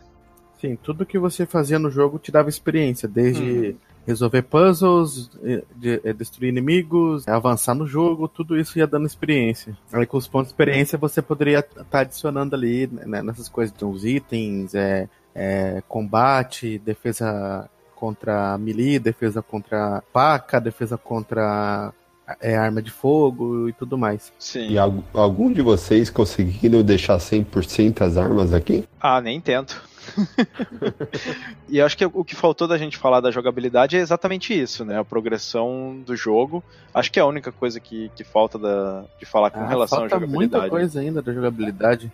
Ale- Além, da, além dos upgrades, dos, a questão que assim, para você conseguir é, os golpes, você tem que atingir uma quantidade de combo para poder liberar o- os golpes. Não era simplesmente sair fazendo upgrade, né? Você tinha que fazer vários combos ali, aí liberava algum golpe Ah, secreto. isso, isso eu não lembrava dessa questão. Que tu precisava atingir uma quantidade de combo pra, pra liberar. Eu lembro que você conseguia liberar algumas coisas se você conseguisse fazer certos combos, como se fosse uma mini missão. O problema é, é você arrumar, você precisando fazer uma certa missão, você ter um inimigo que aguente toda essa sequência de combos ou algum, alguma situação que te dê essa oportunidade, porque a maioria das vezes tinha 10 carinhas pra bater em você, e aí você tinha que se defender. Aí você tinha que achar um oponente forte pra conseguir executar uma sequência e aí você Exato. liberava alguma, algum secreto, entendeu? Isso. Aqui, ó, o que mais é, é, a gente pode falar em jogabilidade também? Que uma coisa muito importante era os takedown, que a gente não comentou aqui, porque o Batman não mata, então você tinha que, entre aspas, te- acabar com a vida do personagem, daí o último golpe ia ser um takedown, mas esse takedown também ele poderia ser utilizado se você derrubasse o inimigo no chão, aí você conseguia fazer um ground takedown, que era já eliminar ele direto ali, ou com um upgrade não, você conseguia o instant takedown, de você ah, depois de um, um número certo de combos, né, que foi informado aqui, você já conseguia dar esses instant takedown, ou também uma coisa que, ficou, que eu achei muito interessante que eles adicionaram na jogabilidade, que é o uso da capa, que você consegue utilizar a sua capa para dar stun, né? nos seus inimigos. Boa. Principalmente você utiliza contra inimigos que usam armas, né? Então você vai ter que utilizar. Nesse É. jogo não tinha ainda inimigos maiores que tu só conseguia derrubar dando stun primeiro. Que nos outros tinha já. Só consegue de- de- de- derrubar ele, ou, ou tirar a atenção dele, na verdade, desarmar a defesa dele usando a capa, né? Pra poder, né, pra poder é, derrubar. Tinha uns carinha que tinham umas armas de choque. Isso, isso, tipo Você precisava uns fazer isso. cacetete elétrico e tal. Isso, isso mesmo. Nossa, isso já tinha no primeiro, cara. É, É. tão difícil pra mim lembrar o que que vem desde o primeiro, porque né, a série é tão coesa em termos de. trouxe tanta coisa, continuou tanto que é difícil. Na verdade, a, a série não muda muito. O que muda mais é eles aprimoram a jogabilidade, adicionam mais itens e. e Melhora o gráfico inimigos. pra cacete. É, melhora o gráfico e adiciona alguns inimigos diferentes. Sim. E melhora, e melhora o que já tinha no 1, né? Por exemplo, no 2 você consegue fazer uma sequência, tipo assim, você mira, você tá no gárgula, você mira de derrubar um inimigo e tem outro armado. Aí você tinha um esquema de sequência, você batia em um e se você apertava, acho que o X duas vezes, ele já ia, só que você tinha que mirar no cara, você tinha que virar a câmera, apertar o X duas vezes pra ele bater já no outro inimigo antes dele atirar em você. São coisas que eles pegaram do primeiro e melhoraram. Por isso que a gente tá confundindo muita coisa aqui, né? Às vezes, achando que é de um e é de outro. Na jogabilidade, né, que a gente falou sobre os upgrades, eram no total 20 upgrades. Alguns deles você precisava de um pré-requisito antes, né? Por exemplo, para você liberar o especial combo takedown, você precisava antes liberar o especial combo throw. Por aí vai. Você tinha o Twin Batarang, né? Que você jogava dois Batarang. Aí você podia evoluir ele pro Triple Batarang. E por aí vai. Cara, esse é aquele jogo que tu tá, tu vai gravando o cast, conforme a gente vai falando, vai aumentando a minha vontade de, De jogar. de jogar ele de novo, cara. Ah, e outra coisa, eu encontrei até a tabela de, de experiência que os inimigos davam. Aqui, ó. É, guarda que a gente vai botar, guarda o link aí que vai, tem que ir pro Porsche esse link aí. Eu queria falar agora um pouco mais sobre a progressão do, do jogo, né? Na, na questão de level design e, e como é que funciona esse. Que, que a gente sempre diz que ele é quase um Metroidvania, né? Que, que basicamente a progressão do jogo, tu explorar, é um jogo de exploração, e conforme tu vai chegando em alguns lugares, ele vai liberar itens para que tu possa ir para outro lugar, né? Mas nisso ele é bastante linear, né? Tu não precisa explorar muito no sentido de tentar descobrir qual que é a próxima coisa que tu vai fazer. É, é mais assim, ele te diz, vai lá, como o Marcos falou antes, acho que com uh, comparação com o Metroid. Qual que o Metroid foi? O Fusion? Ele, ele te diz para onde ir, tu vai lá, aí lá tu tem que descobrir o que fazer. Aí lá tu e- explora. e- Sim, foi com e lá tu explora. Ele, ele mistura um pouco a questão da linearidade, porque ele te diz pra onde ir, mas ele também te dá liberdade de quando tu quiser, como tu quiser e É. explorar, né? Ele não te dá, Então- tipo, o caminho, né? Ele, ele mostra um pontinho lá. Por isso que eu fiz a Exato. comparação com o Fusion. E, e basicamente é isso durante o jogo todo, né? Tu vai, tu vai abrindo partes do. Ele, ele não é um jogo de aberto, na questão de que tu já chega e já tem um monte de coisa pra explorar.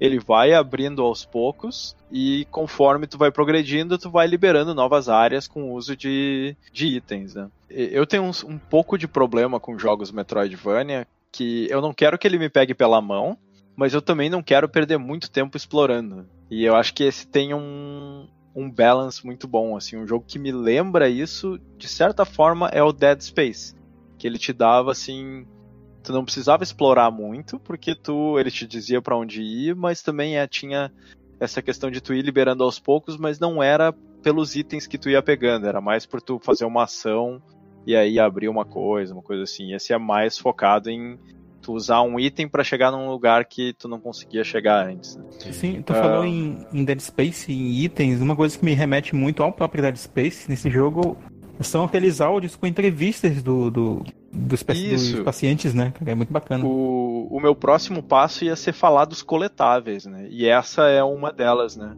E é interessante porque tu vai, se tu quiser saber mais da história, tu pode se aprofundar com esses áudios que tu vai encontrando e que normalmente estão um pouco escondidos, né? Estão atrás de uma parede que tu talvez não acessaria, esse, esse tipo de coisa. Numa e, cabine, eu... no, no quarto. Isso. Você falando sobre esse jogo ser Metroidvania, eu tava tentando. Porque eu não considero esse jogo um, um jogo de mundo aberto. Eu tava tentando classificar o que, que ele Sim. seria. Aí agora você falou de Metroidvania, eu comecei a, a ter. A lembrar do, do, do Metroid lá, que a gente gravou o cast, lembrar desse aqui. Então eu acho que exatamente é isso mesmo. Eu acho que ele é um Metroidvania mesmo, porque não é, não é mundo aberto que você tá preso num, num local e você não uhum. tem total liberdade o, eu posso comparar ele com outro jogo que eu acho que é muito parecido, mas que em vez de usar itens, usa habilidades. Qual seria? E que eu gostaria muito de ver um remake desse jogo, mais no só que com um combate mais evoluído no sentido desse Batman, é o Legacy of Kain, que ele era muito nesse estilo. Tu tinha um mundo que era aberto, 3D, não era aberto no sentido tu não tinha acesso a todo ele, e tu ia liberando áreas conforme tu ia progredindo, conseguindo habilidades. Eu adoro jogos aí Metroidvania, eu joguei muito Metroid e principalmente Castlevania. Eu não consigo, assim,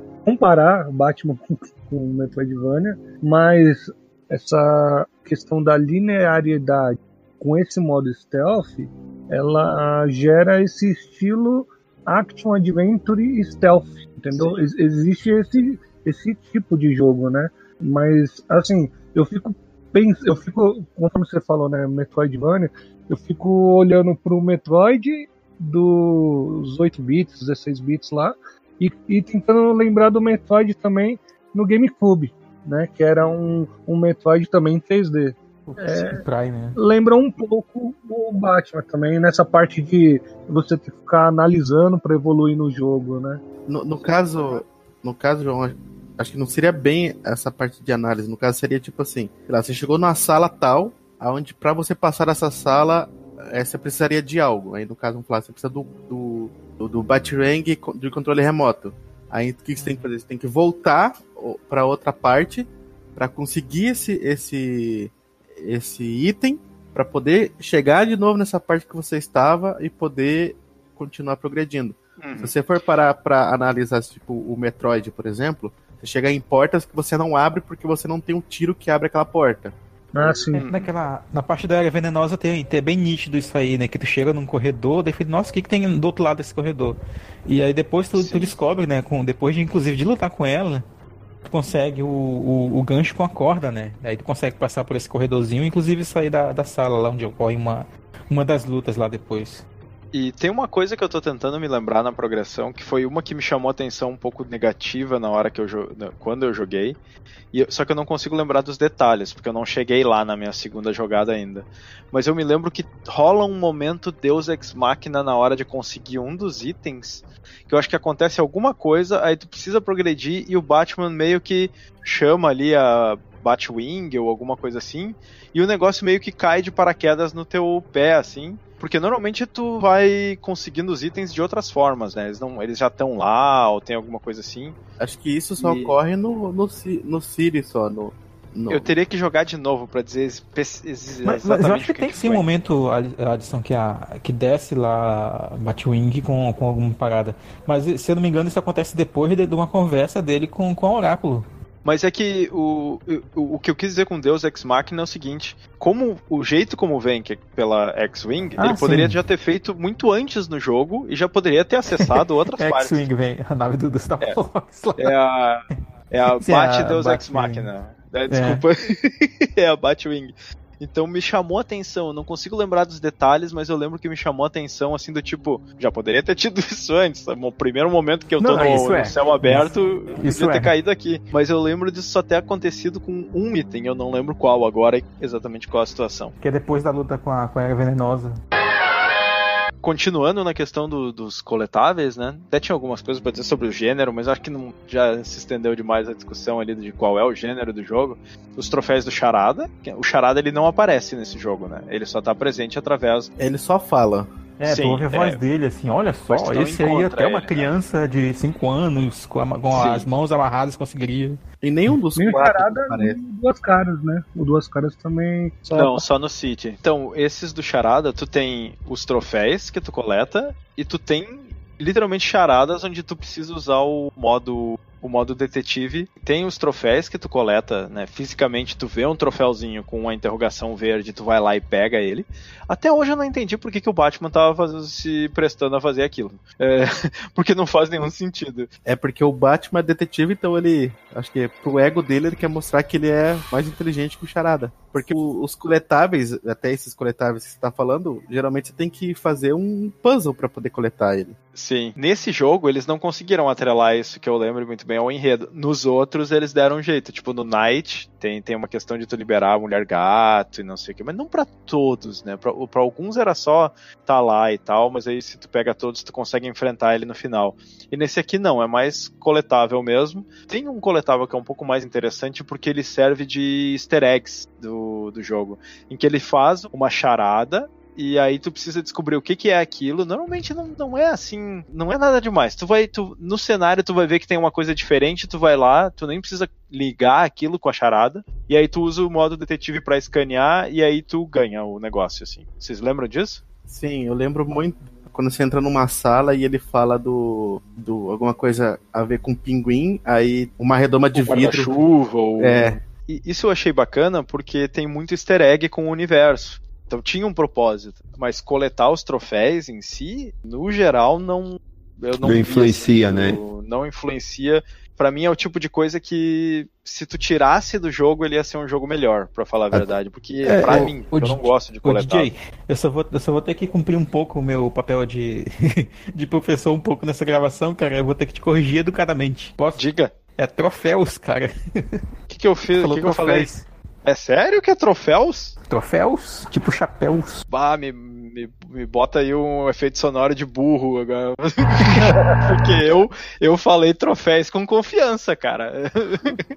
Mas muito obrigado, Marcos. Eu, eu- eu- aqui o podcast também serve pra educar as pessoas. De vez em quando. Dentaduras. Tu não tinha que destruir as dentaduras do Coringa se tu destruísse todas, não. Eu odiava aquilo porque elas ficam fazendo barulhinho de dentadura, tec, tec, tec, tec, tec. Não sei se vocês querem falar mais da jogabilidade, a gente só tem aqui mais pra falar do, do Joker, né? Que tu pode jogar com ele no, no Play 3. Mas eu- eu não sei se é a mesma jogabilidade ou se é um, um storyline diferente.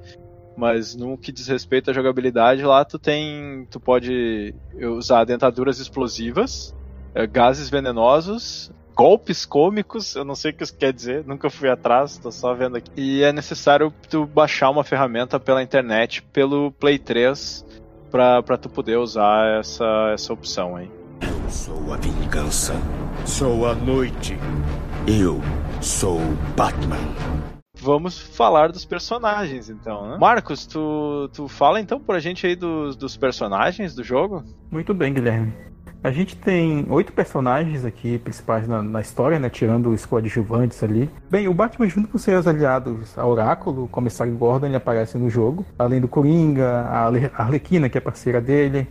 É, e tem outros inimigos também, claro, né? Como o Bane, que tem uma, uma das primeiras batalhas ali dos primeiros chefes. É o primeiro chefe né, que a gente enfrenta, não é? Aí tem o Victor Zsasz, o Espantalho, que eu acho que é o, a- talvez a melhor participação, assim, de longe pra mim, pelo menos na minha opinião, do jogo. Ali é que o que a gente pode viajar bastante na jogabilidade, no design, porque é, é loucura mesmo, né? Acho que a melhor É, cena, nossa. A melhor cena, o Batman entra na ilusão dele ser criança e você controla ele como criança, velho. Mano, Ah, é isso bacana. foi- Essa é a melhor cena também pra mim. Eu não lembrava disso, isso é foda. Nossa, Sim, que ele é top, aparece no velho. beco lá onde os pais morreram. É, é bem, é bem Isso. dark, assim, a cena, é bem legal. Bem, quem mais aparece aqui? O Crocodilo. Inclusive a gente vai no, no covil dele lá, né? Tipo um esgoto assim embaixo do, do asilo. É uma cena bem interessante. Eu morri algumas vezes porque eu vacilava também. Aparece a Era Venenosa, que a gente já mencionou aqui, que tem uma batalha bem interessante. O Charada, que não aparece fisicamente, mas ele uh, a gente ouve a voz dele uh, propondo desafios e te provocando. Tipo, tu encontra a perguntinha dele, né, a interrogação dele, o desafio dele no, no lugar assim, mó escondido e tal. Aí ele vai lá te provocar, ah, isso aí até eu conseguiria fazendo tal coisa, dançando a ula. É, é, bem, é bem legal assim, as, as, provocações que ele fica te fazendo quando tu consegue um desafio dele. Aí depois, quando tu vai pegando mais e mais, aí não, ele, meio que ele vai te reconhecendo. Não, agora eu tô vendo que você está ficando bom nisso, sabe? É bem legal os diálogos dele. E aí outros, outros aliados inimigos são apresentados na, na forma das informações né, do, dos personagens que podem ser destravadas. Uh, tanto encontrando a pista do charada ou achar outro objeto, áreas escondidas que tão, tem a ver com o personagem, como vocês falaram aí do pinguim e tudo mais. E o Jack Ryder pode ser ouvido relatando a situação no, no asilo e ela, apesar de não ser visível ele, a cela congelada do Mr. Freeze, ela aparece no jogo. O Jack Ryder é um repórter, né? Bem no universo do, do Batman, se não me engano. Ele que relata o final na, lá, né? Quando, quando já tá na CG final ali, aparecendo hum. os helicópteros chegando no asilo e tal, é? Sim. Pois é, é as celas. Sim, as células similares também, né? Pode ser. São easter eggs, né? Que a gente vê para outros personagens, uhum. como o Duas Caras, o Homem Calendário, acho melhor o nome. O Clayface, né? O cara de barro também faz uma ponta pequena no jogo, mas uh, nunca na forma verdadeira dele, né? Mas uh, se transformando em outros personagens que confundem o jogador. Tem o corpo do Ra's al Ghul, que pode ser visto no Necrotério. E o Scarface ele faz três pontas também no jogo. Uma no Pesadelo do Espantalho, uma na, na exposição da Mansão Arkham e outra junto com o Coringa no final do jogo também. E resolvendo as charadas do. Charada? são liberadas biografias e outras informações da, de personagens que não aparecem, né? Como a gente já falou, do Pinguim, do Tubarão Branco, do Tweedledee, Tweedledum, do Amadeus Arca, uh, do Vagalume, do próprio Razal que eu já mencionei, uh, Duas Caras, Mulher Gato, Mr. Freeze, Ventríloco, Scarface, Cara de Barro, Hugo Strange, Chapeleiro Louco, Máscara Negro, Silêncio, Mariposa Assassino, Homem Calendário, Prometheus, Max Zeus, Jack Ryder, Caça-Rato, Humpty Dumpty e dentre outros personagens. Nossa, é muito easter egg. Meu Deus do céu, é muito easter egg, né, cara? É, e uma coisa que é legal falar é que três dubladores eles retornam aos seus personagens, né? Eles eram da. Uh, participaram na, na, na série animada da TV, que a gente já mencionou aqui. O Kevin Conroy como Batman, o Mark Hamill, né, e o nosso Luke Skywalker como Coringa, que eu acho a melhor risada ever do Coringa, cara, é o mano, Mark Hamill. Esse Mark hum. Hamill, mano, eu não sei, velho, ele é inexplicável como, é como o Coringa, dublador. Né? Ele é o Coringa, Ele é muito, velho. mano, já viu uma filmagem dele dublando Coringa, cara? Meu Deus, não, velho, é demais, eu velho. Eu já vi ele faz umas caras, né? Meu tá Deus, louco. cara. E tem a última dubladora aqui dos, dos três memoráveis, que é a Arlene Sorkin, como Arlequina que interpretaram né, os personagens no, na Animated Series. Então, como eu tinha falado antes, né, o pessoal que fez esse, esse jogo, né, principalmente enredo, é, design, essas coisas, eles realmente foram a fundo no, no material né, original, que, e tem muitos, muitos, muitos anos de... É, o corpo do Hazagu você vê ele lá no necrotério, você sai da sala, né? Você volta na sala, esse corpo sumiu. Mano, os caras são os filhos da puta, cara. Olha o detalhe, mano. O cara ressuscitou, uhum. bicho. Ai, caralho, é muito foda. Mas né, não cara? faz parte da ilusão isso daí, não, João?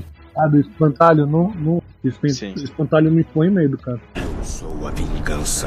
Sou a noite. Eu sou Batman.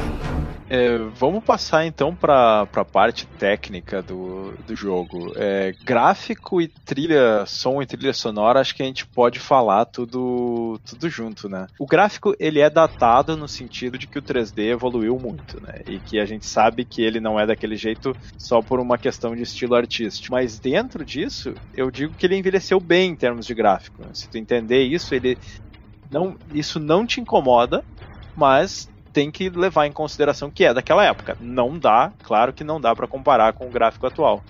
Eu sempre falo para todo mundo, na jogo se você parar para ver, tem a questão da capa do Batman que vai se rasgando no, durante o jogo. Outro dia eu tava lendo que até cansaço do Batman na fisionomia muda, feridas no corpo, a barba dele vai crescendo durante o jogo.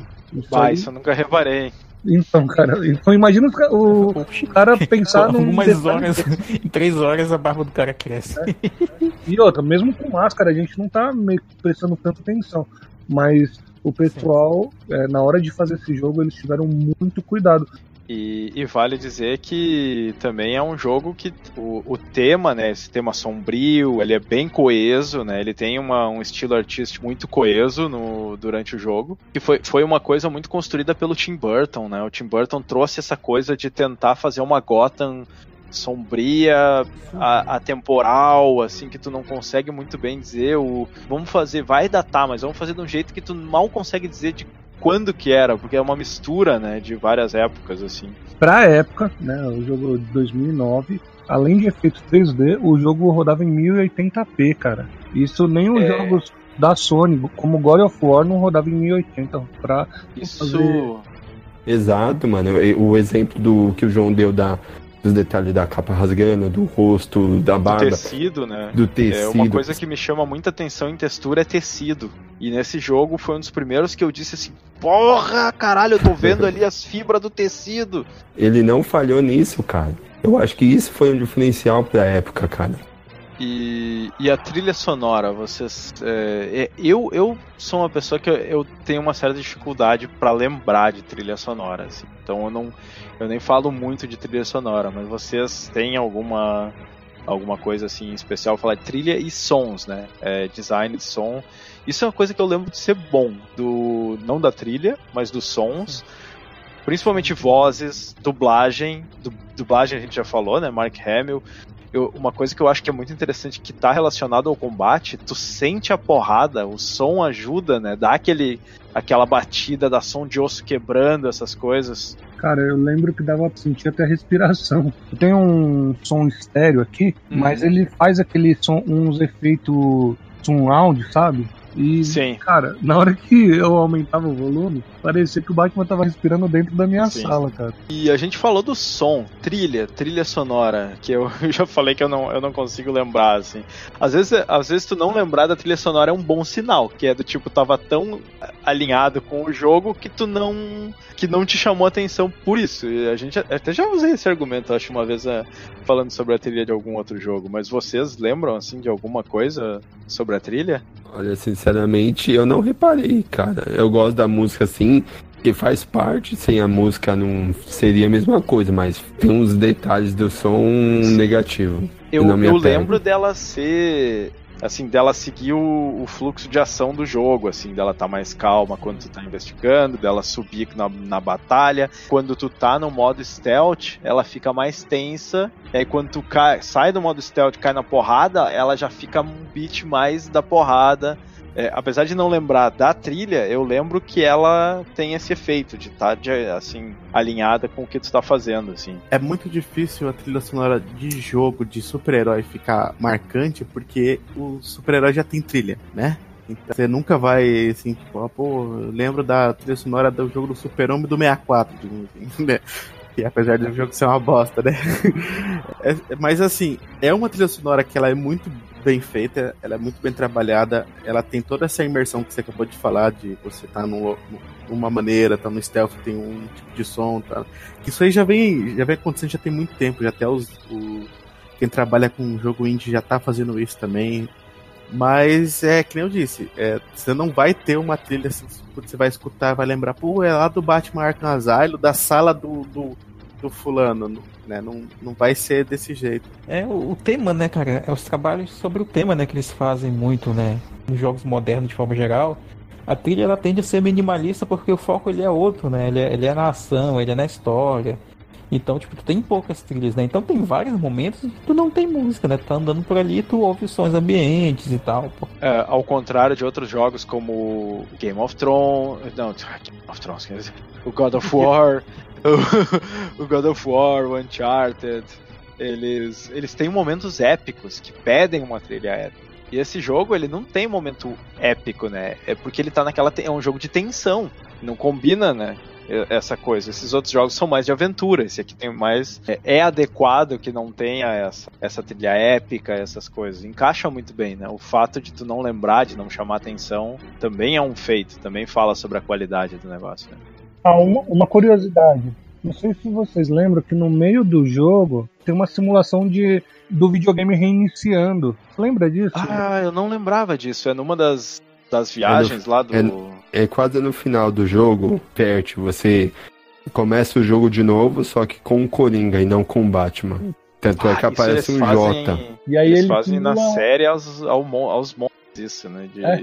Eu joguei no Xbox, aí meio que o videogame desliga e liga e começa o jogo de novo, né? Aí entra no jogo e aí agora é o Coringa. É, Putz, né, tem é, uma curiosidade pra gente trazer, que é só a questão ali de antipirataria no PC, que o, o jogo tinha uma me- medida antipirataria bem curiosa, que quem tentava jogar o jogo no pirata é, não conseguia abrir as asas quando ele plana.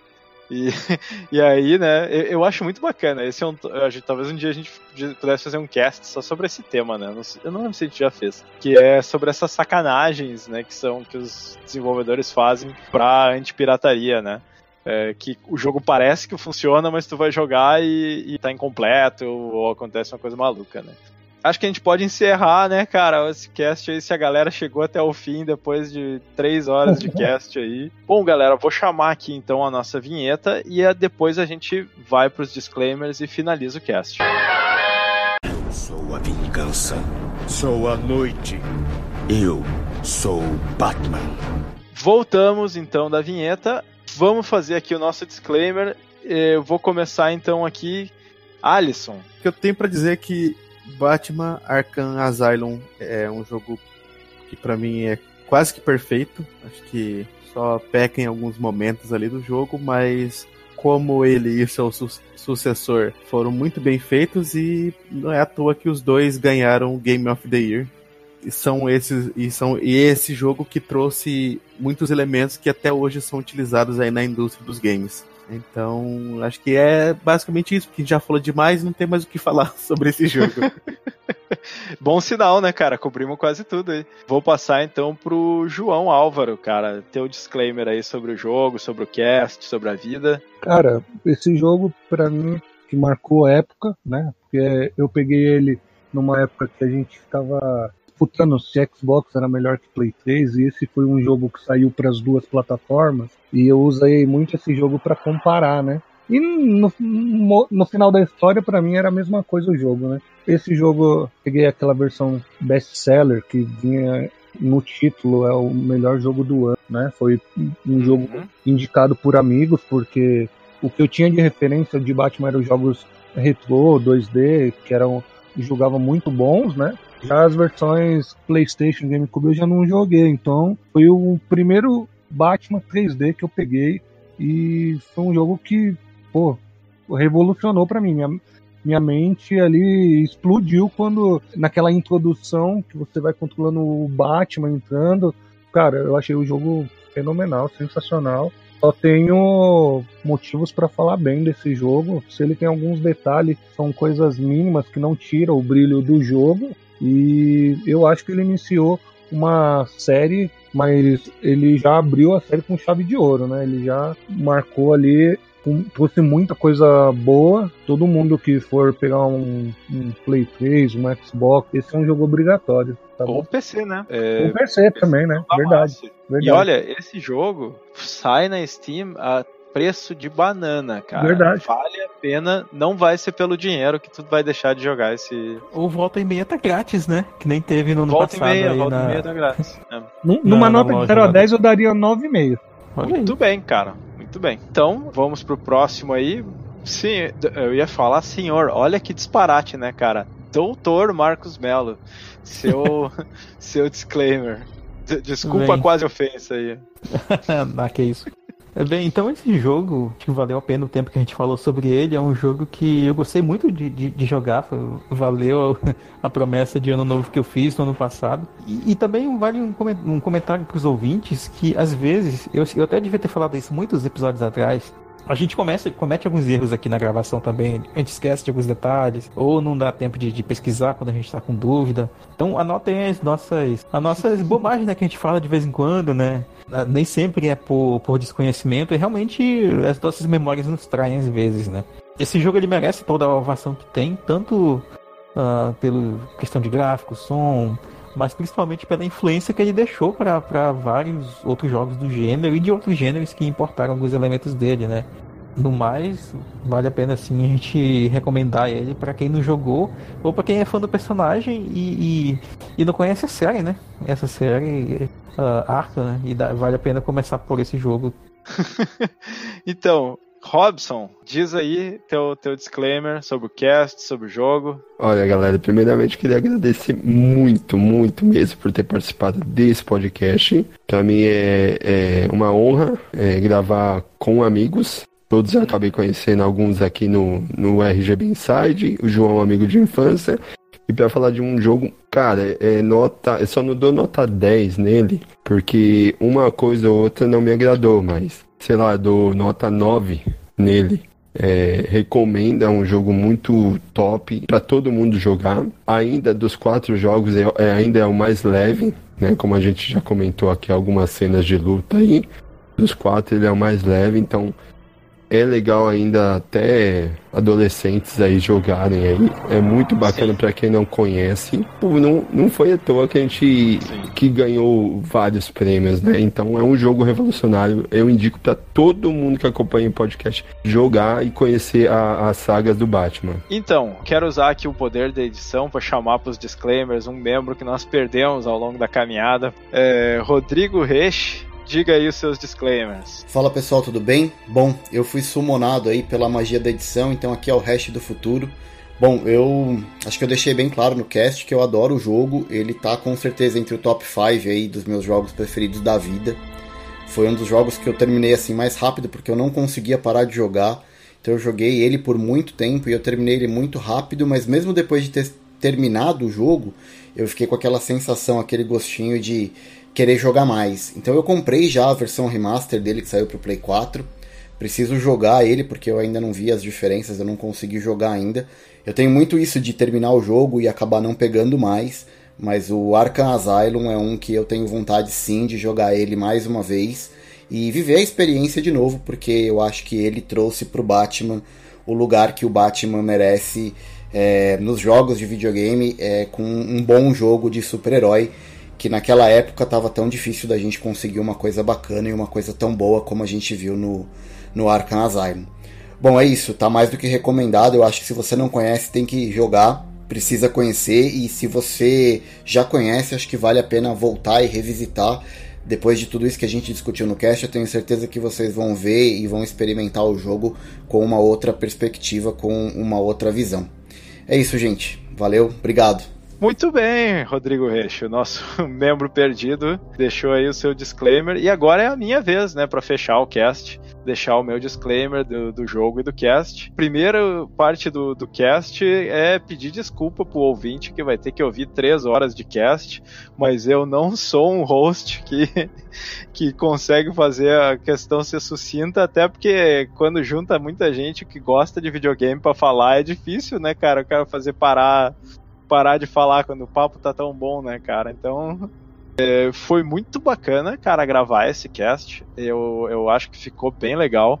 Queria agradecer o, o Robson e o João, que trouxeram bastante coisa bacana, agregaram bastante para nossa discussão aí. E sobre o jogo, queria dizer que é tranquilamente dá para dizer que é um assim um dos jogos mais influentes assim dos últimos tempos da indústria que, que ele trouxe ou popularizou muita coisa que, que é vista nos jogos hoje criou essa franquia né, essa sequência de quantos jogos são? São, são quatro jogos uh, com Origin City uh, Arkham Knight. Então recomendo começar por ele recomendo jogar a série inteira e começar por ele. E, e, e é um, um jogão, cara. Como diz o Alexandre, jogão e merece ser jogado. Quem gosta de videogame, quem gosta de ação nos, nos games, assim, talvez um dos melhores jogos entre balanço assim de ação e stealth. Ah, eu quero falar uma coisa que o, o Robson não é, fez o jabá dele no disclaimer só para lembrar a galera que ele tem o canal dele no YouTube, o Noventão Games, quando for procurar é 90T a com tio O Games, vai ir lá conferir o trabalho do cara, né? Link no Porsche, com certeza. Se não tiver com acesso ao Porsche, vai no YouTube, procura lá, ou procura só por Robson Silva. E galera, obrigado, baita cast, e era isso. Eu sou a vingança. Sou a noite. Eu sou Batman.